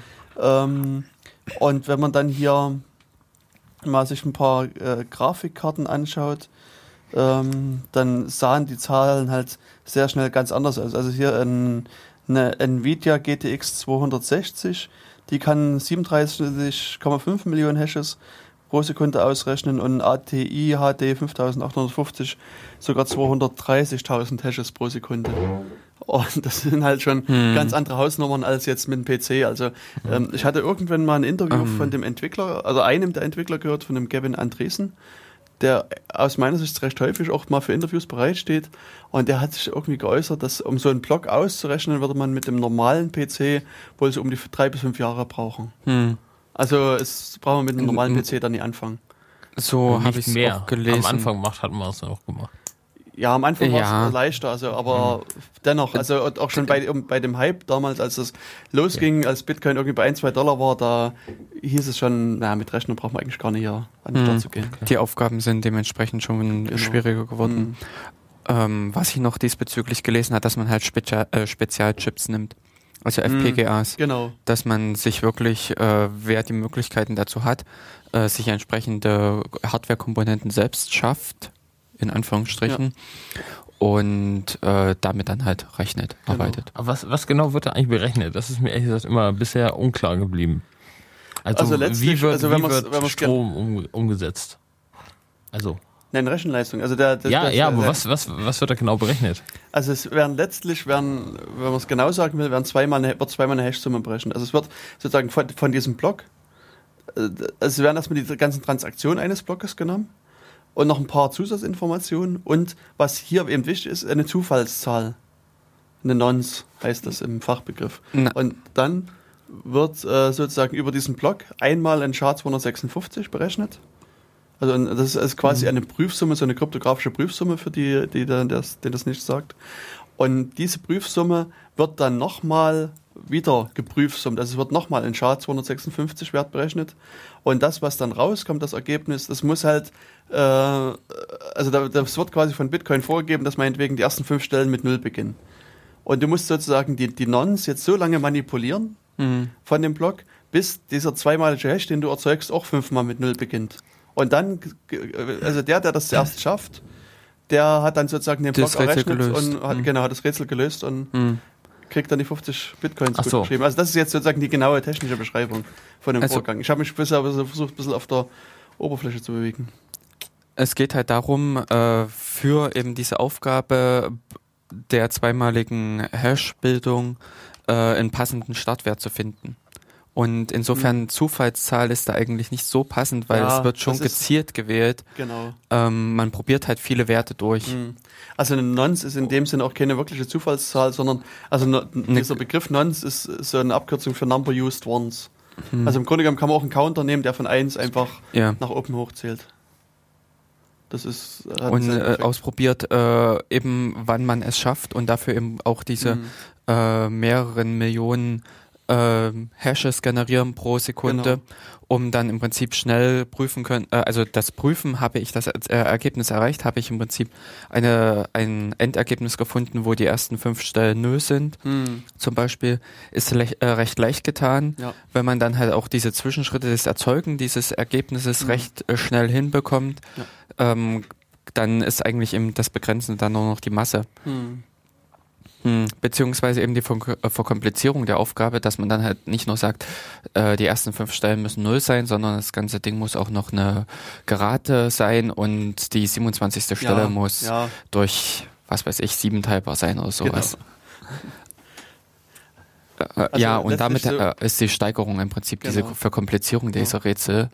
Ähm, ja, aber eine richtige Wertschaffung in dem Sinne ist es nicht. Es ist wirklich, oder, Du machst naja. der Stromanbieter reich. Bisher, so wie ich das verstanden habe. ja, na also, gut, Es war am Anfang eben so, und das, äh, da war ich schon stehen geblieben bei diesem Studenten in Kanada. Äh, das wollte ich noch mit erwähnen.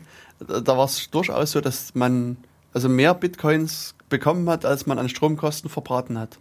Also man hat, macht natürlich schon den, den Betreiber der Stromnetze mit reich, aber am Anfang war es durchaus so, dass man sich selbst auch noch mit reich gemacht hat, weil man einfach dadurch noch Geld verdient hat. Aber mittlerweile ist der Kurs von Bitcoin wieder unter die Grenze gefallen. Und deswegen, glaube ich, gibt es auch nicht mehr so viele Miner, wie es mal vor einem Jahr Ich glaube, das hält die Leute nicht davon ab, sich sozusagen Rechner zu kaufen, da vier 250 Euro teure Grafikkarten reinzustellen, das Ding in die Ecke zu stellen. Nö. Oh, Also die Leute machen das ja weiterhin auch. Ja. Also auch Ich meine, unabhängig Leute, von Leute ökonomischen. fahren auch mit SUVs durch die Gegend, weißt du? Und, äh, Das stimmt eigentlich, ja. Also insofern, das, Ja. Nee, Ist halt ich, ein anderes ich, ich habe Hobby. hab Bilder, Bilder davon gesehen, das ist ja wahnsinnige Aufbauten. Dann äh, stecken da vier, vier, Aber vier Grafikkarten in deinem PC. Das Ganze muss auch irre laut sein. Ähm, ja klar. Aber sagen wir es mal so, wenn du im Prinzip äh, ein Rechenzentrum hast oder sowas, also jetzt in einem größeren Stil, äh, und ob du es leer laufen lässt oder ob das noch ein bisschen Geld generiert, egal. das Ja. stimmt eigentlich, ja. Also ich glaube, es ist eher so mit in die Richtung gehen für Leute, die in eh diese Technik haben. Kann Oder sein, halt äh, der andere krasse Geschichte, eben wenn es in diese FPGAs geht. Hm, Wenn das da wirklich so reinschlägt, hm. dass du wirklich kostengünstig, dass du unter Umständen wieder das Verhältnis so hinbekommst, dass du weniger reinsteckst an Stromkosten, als hinterher an Bitcoins rausfällt, dann über diesen Weg. Oder aber, was ja auch in dieser Hype-Zeit aufgetaucht ist, waren diverse Viren, die quasi deinen Rechner umfunktioniert haben zum Gab das nicht, gab das nicht, gab das dann auch tatsächlich Browserlösung? Du bist auf eine ja, ja, Seite gegangen ja, und dann äh, äh, so per JavaScript das Ganze umgesetzt hat. Hm. Die hat halt in JavaScript untergeschoben, was dann deine Prozessorlast etwas angehoben hat. etwas. Ja gut, das fällt aber auch sonst nicht auf bei den restlichen JavaScript-Lösungen von irgendwelchen Webanwendungen, die Genau. fressen auch den Prozessor. Genau. ob das Facebook ist oder ob du Bitcoin meinst, macht am Ende Ja, keinen. Unterschied. Ja, ja. Genau. Und letztlich, also was äh, noch eine wichtige Eigenschaft des Bitcoin-Netzes ist, also das, wir haben jetzt sozusagen über diese Erschaffung von Bitcoins gesprochen. Und ähm, die Frage ist natürlich, die noch so ein bisschen offen bleibt, wie kommt man jetzt selbst an Bitcoins, wenn man nicht gerade selber welche errechnen will? Also ich meine, muss man sich da irgendwo ein Konto anlegen? Na, oder muss wie, man, wie spiele ich überhaupt mit? Also Ja, was genau, ist so, äh, ist- dieses, ist ja noch vielleicht so eine wichtige, zentrale Mhm. Frage. Und ähm, das ist halt hier eben so und deswegen wird viel auch davon gesprochen, dass Bitcoin so eine anonyme Währung ist. Äh, man muss halt nirgendwo einen Namen angeben, sondern man lädt sich eine Software runter, man geht halt zur Bitcoin-Webseite, lädt sich da halt die Software runter und startet die und die, diese, diese Software erzeugt äh, so eine kryptografische Identität. Also es legt so einen Schlüssel an und dann erscheint halt irgendeine Nummer, die irgendwie 0, X, Y, Z, Mhm. 1, 2, 3, 4, 5 äh, so ungefähr aussieht. Also das ist halt wieder eine äh, Hash-Summe, die wieder mit Base 58 enkodiert wird, um das mal ganz genau technisch zu erklären, weil Klaus will das immer so sehr genau wissen.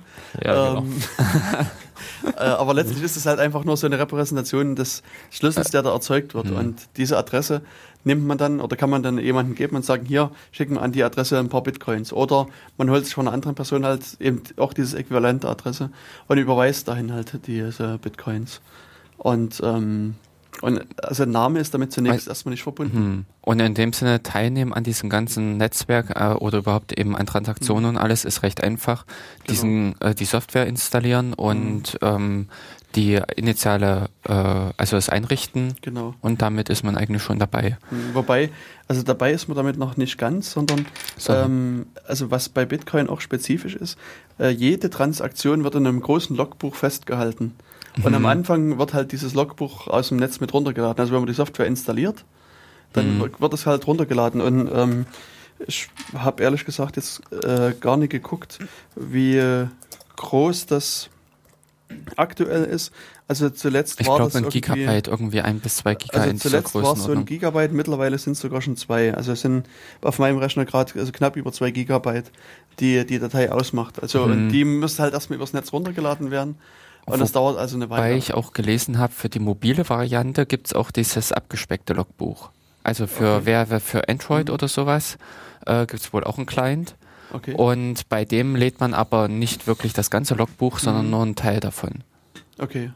Also bei mir ist es auch Mhm, aber der so. klassische Variante ist, Ja. äh, äh, dass man halt alles, Genau. die kompletten äh, Kassenbücher, Ja, von allen ist dem Netzwerk runterlädt. Also das ist, man kriegt jede Transaktion von jeder Bitcoin-Person quasi ja, mit auf seinen eigenen Rechner gespielt. Hm. Und ähm, das dauert halt etwas lange. Also bei mir ist es durchaus so, wenn ich Bitcoin vielleicht mal zwei Wochen oder einen Monat mal aus habe und mache das wieder an, das dauert bestimmt fünf Stunden oder länger, bis der sich mit dem Netz synchronisiert hat. Echt? Hm. Oh. Also, das, ähm, Das dauert halt schon eine krass. ganze Weile, ja, bis der. ne?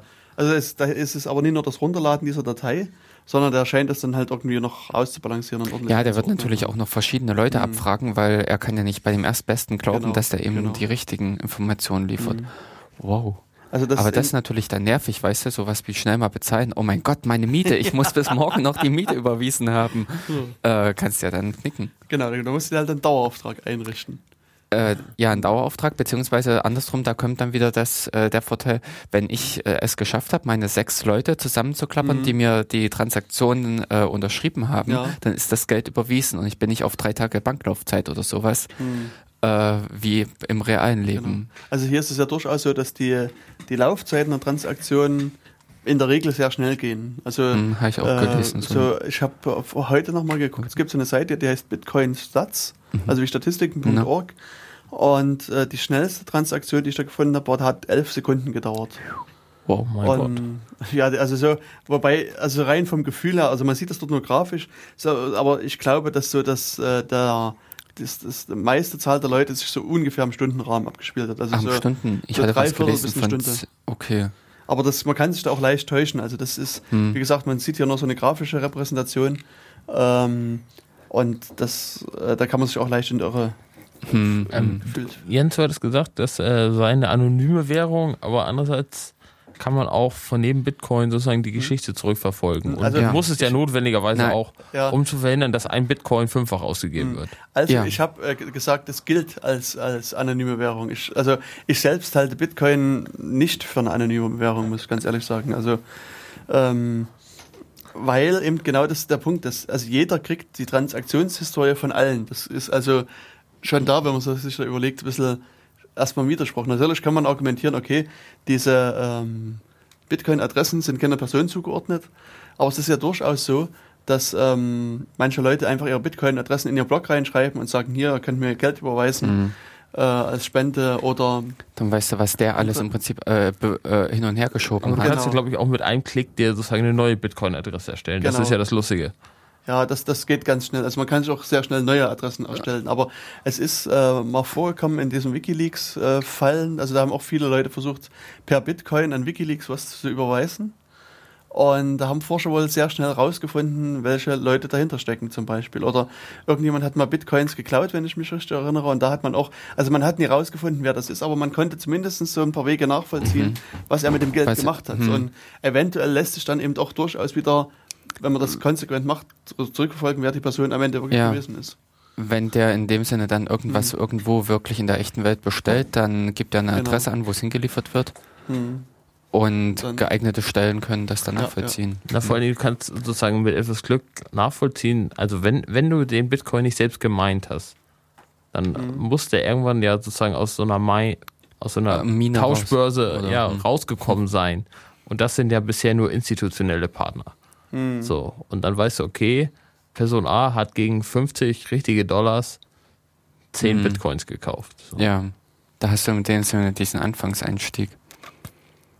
Aber das andere ist natürlich, äh, man kann sich eben auch beliebig viele Konten, beliebig viele Adressen anlegen Ja. und könnte auf diese Art und Weise schon sein eigenes Verhalten verschleiern. Hm. Denn äh, das äh, ein Kniff wäre ja noch im Prinzip das mit realweltlichen Vorgehen äh, zu korrelieren, Ja. um dann zu sehen, was, äh, ob sich äh, Merkmale, Muster irgendwie Hm. zeigen, Hm. um jemanden zu identifizieren Genau. Was man aber im Prinzip dann über mehrere Konten. Also äh, äh, ganz klassisch, ich habe ein Konto und äh, Mhm. ich decke äh, darüber alles ab, äh, wird wahrscheinlich, das nee. ist nicht anonym. Also was ich mir damals überlegt habe und was ich auch heute noch für richtig halte, ist, also man muss auf jeden Fall für jeden Geldempfang, den man von einer fremden Person bekommt, hm. sich immer ein neues Konto, also eine neue Bitcoin-Adresse anlegen. Aha. Und, und das schließt, also das äh, ist aus meiner Sicht die sicherste Variante. Und man sollte dann eben auch von dieser Adresse äh, eben, also so lange Geld davon überweisen, sozusagen, bis die leer, leer ge- überwiesen ist. Und dann Also du überweist das dann nicht auf ein Sammelkonto Nee, äh, sondern weiter, du- sondern du von das kaufst dir halt eine Pizza davon oder kaufst dir ein paar Baumwollsocken. arbeitest du ab. Also um sozusagen ein, ein, Los, ein Ende zu schaffen quasi. Genau. Bis es halt, bis die Bitcoins auf dem Konto verbraucht sind. Mhm. Und ich glaube sogar, dass man das, was dann übrig ist, auch verfallen lassen sollte. Also ich meine, man müsste das ja wirklich nochmal genauer analysieren, aber meine damalige Meinung war, dass man wirklich das, also die letzten Bitcoins nicht mehr irgendwie auf dem Sammelkonto Mhm. überweisen sollte, beziehungsweise man musste wieder ein neues Sammelkonto machen, überweist dann dahin wieder alles. Und von, Und gibt von dort gibt aus von wieder, dort aus au- wieder Geld Mhm. aus. Und, aber das, ich glaube, das muss man halt wirklich mal genau durchdenken, wie das, äh, Mhm. also was für, für Probleme da eventu- eventuell entstehen könnten. Mhm. Aber ähm, also zumindest gibt es theoretische Möglichkeiten, also gefühlt äh, Möglichkeiten zumindest, um jemanden auch zu Zu identifizieren. Mhm. Okay. Und ähm, Deswegen es also im Waffenkauf nicht unbedingt darüber würde ich nie machen. Also Mhm. Aus verschiedenen Gründen nicht. ja genau. ich bin ja hier gerade bei Waffen Peters vorbeigelaufen.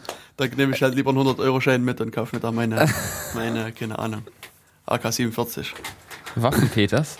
Ja, und von Jena. Ost ist, ein- ist glaube ich, der einzige Waffenhändler in Jena. Ist das echte oder nur Luftpistolen? Nein, echter. Nee, in Echter, kannst du Ach so. ja. Ja. beliebige Waffen Ja. kaufen.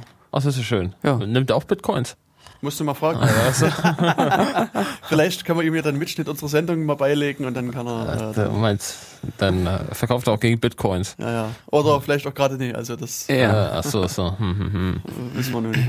Nee, also ja, Ja gut, aber äh, in dem Sinne äh, bedarf es dann einen sehr großen äh, Handlings der ganzen Konten und alles, ja genau. was dann wieder die Sache verkompliziert, Mhm. ähm, unter Umständen unlukrativ macht. Hm. Oder die Software zieht nach.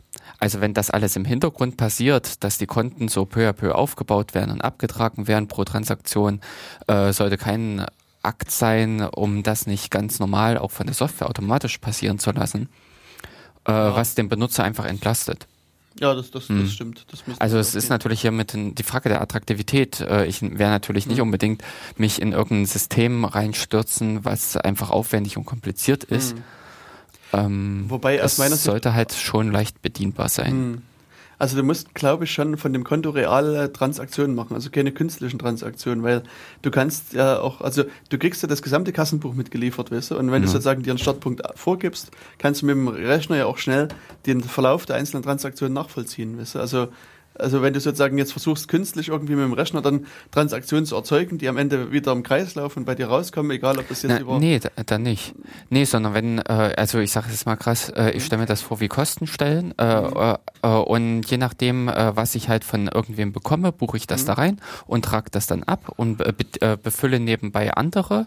Mhm. Äh, und wenn die halt leer sind, dann wird die geschlossen und es wird an der nächsten so, abgetragen. okay. Ja. Und du musst ja, halt diese okay. Konten, Mhm. diese ganze Verwaltung, dass du pro Empfänger ein neues Konto eröffnest und von dem dann wiederum äh, Geld wegbuchst Mhm. oder äh, äh, andere äh, Leute bezahlst. Und wenn das Konto halt alle ist, in dem Sinne könntest du wahrscheinlich auch Teilzahlung, äh, also wenn du mit jemandem Teilzahlung vereinbaren kannst, dann kannst du auch Ja. Konten ja richtig leer machen. Genau. Hm. Aber das, das, Okay, äh, ja, das, das das, jetzt scheint, scheint schon technische Spielerei, Ja. um eine technische Spielerei zu sein. Wo, wo ist sozusagen, also abgesehen jetzt vom Pizza bestellen, nutzt das aktuell jemand und wo ist da die Mhm. Zukunft, frage ich mich. Ehrlich gesagt scheint sich Bitcoin da in dieser Hinsicht mittlerweile ein bisschen selbst erlegt zu haben. Ich glaube, auch im Bereich des Hackerspaces hat das nie eine großartige Rezeption Wobei, also ich erfahren. meine, Jedenfalls kommt mir das so vor. Also ich darf nur an die Transaktion erinnern, das hat einen Ge- Gegenwert von 80.000 Bitcoin. Das stimmt, das ist eine ganz erhebliche Menge, aber Und Genau. das hat, äh, ich habe gerade nachgerechnet, das sind pro Transak äh, 220 Transaktionen waren da drin. Ja, ne? genau. Und das sind im Durchschnitt 300, äh, 330 äh, Akt, äh, Transaktionen, äh, äh, äh, 330 Bitcoin Bitcoins pro pro, Trans pro Transaktion. Und ja, kann sein. ja, und was war so der, na gut, nee, ich glaube, so ein Kurs war äh, 10, 1 zu 10. Also 8,8 war, glaube ich, jetzt Hm. vorhin der letzte. na gut, Äh, na gut, dann- 80.000 ist schon dann hast du- große Menge. Gell, 46.000. 40, Ach, ähm, ach nee, was rede ich? hast du so in etwa 40 Euro pro Transaktion. Hm. Also 353 ähm, Bitcoins, also 354 Bitcoins sind hier. äh, pro Transaktion und das dann halt nochmal durch äh, den aktuellen Kurs. Okay, dann hättest du pro Transaktion im Prinzip 40 Euro gehabt. Das sind im Prinzip normale Einkäufe, würde ich sagen, die damit äh, da drüber gelaufen sind. Ich dachte, ein Bitcoin sind fast 9 Dollar wert. Ich gucke gerade hier. Ähm, nee, also ich, ich kann- Nee, gucke beim Eurokurs. Also ein Bitcoin sind momentan jetzt gerade 8,50 Euro. Also Ach so, 353. So funktioniert das nicht andersrum. Ähm, Nicht. Ah, dann musst du also mal. Also, hä, Hm. da, das klingt aber dann wiederum unrealistisch. Ne, warum? Das sind jetzt Das sind 3000. 8 3000 3008 äh, Euro. pro Transaktion. Durchschnittliche Bezahlung. Ja, Was nee, wären, äh, es ging ja um diese Gesamttransaktion, die 80.000 Bitcoins umfasst. Da hat jemand eine Dreiviertel, ja, eine Dreiviertel, fast eine Dreiviertel Million Euro durch die Gegend geschoben. Nee, nee, 220 Leute waren. 220 Leute haben. Ach so, ach so, ich dachte, das war eine Einzeltransaktion. Nein, nein, nein. nein, Ah, ich dachte schon, hier wurde im großen Stil Nee, äh, nee, Geld das war- hier. Also das sind aber immer, also wenn ich hier so durchgucke, Aber ich finde das Ähm, viel. Also eine durchschnittliche Transaktion hat einen Wert von 3000 Euro. Was sind das für Bewegungen? Das klingt für mich also Große Pizzabestellung. ja. Ja. sehr, sehr große. Also dafür kaufst du viele also an Socken. sich sind das aber Vielleicht- trotzdem vielleicht doch. Kleinbeträge hier. Also es sind Vielleicht also doch wieder Sturmgewehre. hier irgendwo ein, ein größerer Betrag drin, aber hier sind mal 12 Bitcoin, 9, dann eine ganze Menge einer Bitcoin, wieder 10, ähm, Mhm. 14. Hier, hier sind mal 188 Bitcoin drin als äh, größerer Wert. Oh mein Gott. 400 Bitcoin, äh, 100 Bitcoin. Aber da muss irgendwo also noch ein Zehntausender drin sein, denn sonst kommt der Durchschnitt Ja, nie ja. so hoch. Ach, hier 2000 sind mal, äh, einmal hier. Nochmal 2000. Mein Gott. Ey, ich glaube, wir 700. haben jetzt so einen Geldschieberring aufgedeckt. Ey, krass. Oh, also hier sind mal ein paar große, große äh, Zahlen drin, aber viel sind so kleine Transaktionen. Na, oder hat sich da einer hier mit äh, Komma vertan, Komma und Punkt. Nee. Also ich hatte, ich hatte mal, also jetzt sozusagen mal zu richtigen, richtigen Anwendungsszenarien. Ich hatte mal gehört, einer meinte, er, er habe Bitcoin benutzt. Ich weiß gar nicht, ob ich das in dem Chat, Chat irgendwo gelesen habe, ähm, um Geld zu tauschen für Auslandseinsätze. Ja, das, äh, Der hat das sozusagen war seine. Euros, Das seine- war am Stammtisch. Ach so, Hm. was am Stammtisch. Also Ja, sein Geld in Bitcoins Namen umgewandelt und die dann im Zielland wieder sozusagen Zurück zu, rückzug in echter Währung zu tauschen, genau um Transaktionsgebühren. Da, äh, der zu kann wohl noch nicht mindern. die DKB-Kreditkarte, die kostenlose. Upsala. Ja, nee, aber äh, das war halt, er hat in Deutschland äh, sich äh, Euro in Bitcoins getauscht und dann natürlich Bitcoins wieder zurück in Pfund. Mhm. Und hatte damit im Prinzip die äh, ähm, Tauschgebühren für die äh, in der richtigen Wechselstube gespart Hm. Oder gemindert. Also es sind natürlich da auch Kosten angefallen, aber nicht so hoch. Also hier sind noch jetzt, hier unten kommen jetzt einige äh, 2000er Beträge, also wirklich viele. Aha. Also immer 1900 und dann ein paar kleine. Ja gut, das Problem ist, äh, oder die andere Geschichte ist, wenn ich zwischen meinen zwei Konten ständig 2000 Euro hin und her schiebe, aus lauter Langeweile, Ja, dann äh, trägt es in diesem Block bei. genau. Das Hm. ist halt eine Umsatzzahl in dem Fall. Ich meine, ich kann jetzt einfach mal gucken. Ich kann auf den, äh, mittlerweile gibt es ja während, äh, also äh, wieder einen neuen Block, die 192.138. Und da sind 1200 Bitcoin zum Beispiel nur umgesetzt worden. Okay. Auch, bei äh, 18 Transaktionen. ach so, bei 18 Transaktionen. Also so rund 100 Bitcoin pro Transaktion. Na, und da hast du wieder auch eine 800 durchschnittlichen äh, Transaktionsbewegung ja, von 800 Euro. Hm. Also ich habe jetzt eben mit sowas wie im, äh, unter 100, was weiß ich, bis 50 Euro gerechnet, was halt normale Einkäufe wären. Ah. Also- Aber noch mehr, wow. Okay, also dann ist, glaub scheinen doch das da ist, große. ein Problem äh, von Bitcoin, dass äh, man nicht so genau weiß, wofür wird das eigentlich im großen Stil benutzt. Ne?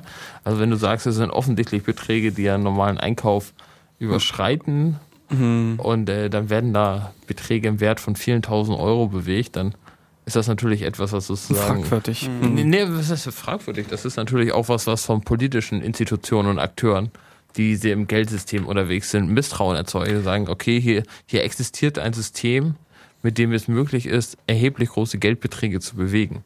So, die gleichzeitig natürlich keiner staatlichen Autorität oder Kontrolle unterliegen. Das ist natürlich genau das, was damit bezweckt wurde. Ja, Aber das ist andererseits nicht genau das, äh, was bei den meisten Leuten ein vertrauenswürdiges Gefühl erzeugt. Nee, okay, wobei ich das, also ich persönlich sehe das jetzt nicht als das Problem an, weil es ist ja mit der mathematischen, mit dem ganzen Hintergrund äh, die das- Korrektheit Das, des das Systems stimmt, aber du kannst zum Beispiel, wenn dir Aber- jemand Bitcoin stiehlt, du kannst das Geschäft nicht rückabwickeln. Das ist weg. Ja. Wenn, wenn, deine, wenn deine Bitcoins gestohlen worden sind, Na, wenn dir jemand Portemonnaie klaut, eben. dann ist es auch weg. Ja, Und- ja klar, der, der, aber Ja. sozusagen, ich, ich kann ja immer noch mal theoretisch zumindest eine Polizei irgendwie anrufen oder so und sagen. kannst Und du die, ja auch. Kannst du ja auch. ja, das stimmt. Du kannst Also in dem das- Sinne auch Forensik, also in, in dem Fall ist der Unterschied zu Bargeld aus meiner Äh, Sicht. gut, es stimmt, das ist der Vergleich zu Bargeld, ist glaube ich am treffendsten. ja. Und das, also- das ist ja auch, glaube ich, eines der, der impliziten Ziele, so eine Art elektronisches Bargeld, zu Bargeld, schaffen. mhm. Also ein Bargeld-Äquivalent, weil bisher gibt es das ja im Netz nicht. Das, oder überhaupt als elektronisches Geld, sowas wie Bargeld, äh, existiert ja da nicht. Also du bezahlst halt mit Kreditkarte oder mit, Mhm. auch eCash zum Beispiel, war ja auch nicht wirklich anonym in irgendeine Richtung. Mhm. Und hier, das ist äh, vergleichsweise anonym. Also so anonym wie Bargeld, würde ich mal Ja. schätzen. Okay. Äh, das und was ich halt gelesen habe, im Grunde äh, sicherer als Bargeld, ähm, weil die Merk äh, Mer also weil die Merkmale sind äh, besser als beim Bargeld Ja. Äh, äh, für den Schutz. Hm. Das stimmt. Und ja. Also Ähm, ich habe jetzt nur gerade so gesehen, also so in den letzten Stunden, zwei Stunden ungefähr waren das, war diese knapp 80.000er Transaktion auch die, die mit den meisten Bitcoin. Ach, hatten wir beträgt. zufällig Also das war. Zufall auch Hm. wirklich die, die, die größte. Also die kleinste hat auch nur 50. Also bei der Mhm. kleinsten, beim kleinsten Block ist auch nur die, Was? äh, der Block an sich drin. Also nur die, äh, ah, ah, ja, stimmt. die Hashsumme, mehr ist da nicht drin. Aber dieses System ist, so wenn ich das so richtig verstehe, prinzipiell nicht off offline fähig. Ne, sondern Doch. du musst kontinuierlich deine Transaktionen im Internet bekannt geben. Ja. Ansonsten könntest du ja den, also wenn du zeit, zeitweise Teile des Systems abklemmst, könntest du ja den Effekt haben, dass sich plötzlich Bitcoins multiplizieren, oder nicht? Nee, Nee. weil du rechnest ja nicht mit. Achso. Also du, du, wenn du offline kannst du ja weiterrechnen und dann hast du auch vielleicht irgendwann ein also Ergebnis, kann das aber nicht- eine andere Person das Ergebnis Ja. vor dir erzielt ja. und, und äh, damit gilt dein errechnetes Ergebnis Ach so, okay. nicht mehr. Das ist dann Also, also, Vorbei. weil das ist ja prinzipiell ein Netzwerk. So, ne? Mhm. Alle Teilnehmer sind mit allen irgendwie verbunden, wenn auch über Umwege.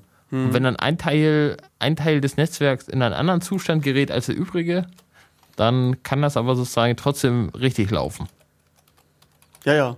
Also die, die Wahrheit sozusagen ist immer der, der zuerst redet. Aha. Wenn du verstehst, was ich meine. Also sozusagen der, der zuerst das Ergebnis erzeugt, Ja. der erzeugt auch den nächsten Block. Und alle anderen, die bis da lang daran gerechnet haben, die haben halt Pech gehabt. Die müssen Okay. dann am nächsten Block halt wieder anfangen, neu Ach so. rumzurechnen. Okay. Und insofern, wenn ja jemand offline rumrechnet, kann er das gerne machen, aber hat eventuell dann Pech, wenn er zu spät wieder ins Netz kommt, war ein anderer halt schneller. Okay. Und ja, das so ist das halt. Wobei, wobei ich der Meinung bin, irgendwas auch mit gelesen zu haben, dass es auch eine Möglichkeit gibt, eben offline was zu machen, ohne mit diesen zeitlichen, in diesen zeitlichen Konflikt zu geraten. Äh, wenn man äh, ja für gewisse Transaktionen, ich sage jetzt mal im normalen Geschäft bezahlen Mhm. oder sowas, äh, das Handy kommt gerade nicht ins Internet, man kann also eigentlich te äh, technisch nicht die Überweisung durchführen, die Transaktion. Äh, ich glaube, dafür gab es auch Mhm. Kann irgendwas. sein. Also das, Dafür muss Aber- es ja Lösungen geben. ja. Hm, Also für, für die Praxis muss es dafür dann auch was geben. Könnte sein. Also das äh, weiß ich aber Oh.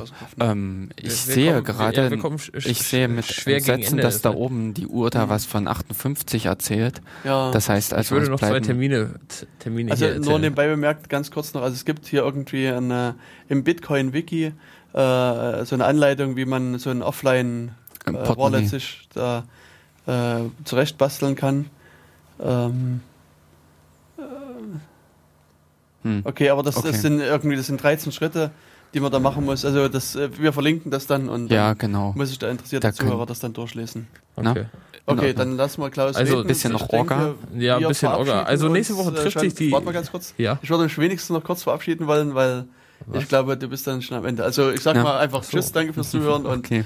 eine Das schöne stimmt, Zeit ja. noch. Und jetzt das Sprich. Wort an Klaus. Das, also äh, zwei, zwei Termine noch. Ähm, nächste Woche trifft sich die Linux User Group HENA wieder. Äh, am 9. August müsste das richtig sein. Mhm. Am Donnerstag um ab 19 Uhr in der Quergasse Nummer Na, sag 1. mal lieber 1930. Also auf, zumindest auf der Website wird seit Jahren schon kontinuierlich für 19 Uhr eingeladen. Erfahrungsgemäß werden Leute enttäuscht, wenn sie um 19 Uhr kommen. Also sicherer ist es erst um 20 Uhr zu kommen. Ähm, und das zweite ist, am 25. und 26. August gibt's die Frostcon. Das ist eine Linux-Messe äh, mit Vorträge allerhand lustige und interessante Sachen, die in Bonn stattfindet, von der Rhein-Ruhr-Universität Bonn organisiert, beziehungsweise von der Fakultät für mhm. Informatik. Ähm, wobei allerdings noch nicht so richtig klar ist, ob Leute hier aus Jena Lust haben, dahin zu fahren. Okay. Ähm, ja. ja. Ähm, das Einzige, was mir spontan noch einfällt in Weimar, ist am kommenden Wochenende irgendein Vortrag über Assembler noch. Ah ja. Ja, und äh, im Maschinenraum. So, und damit sind die letzten Sekunden. Tschüss.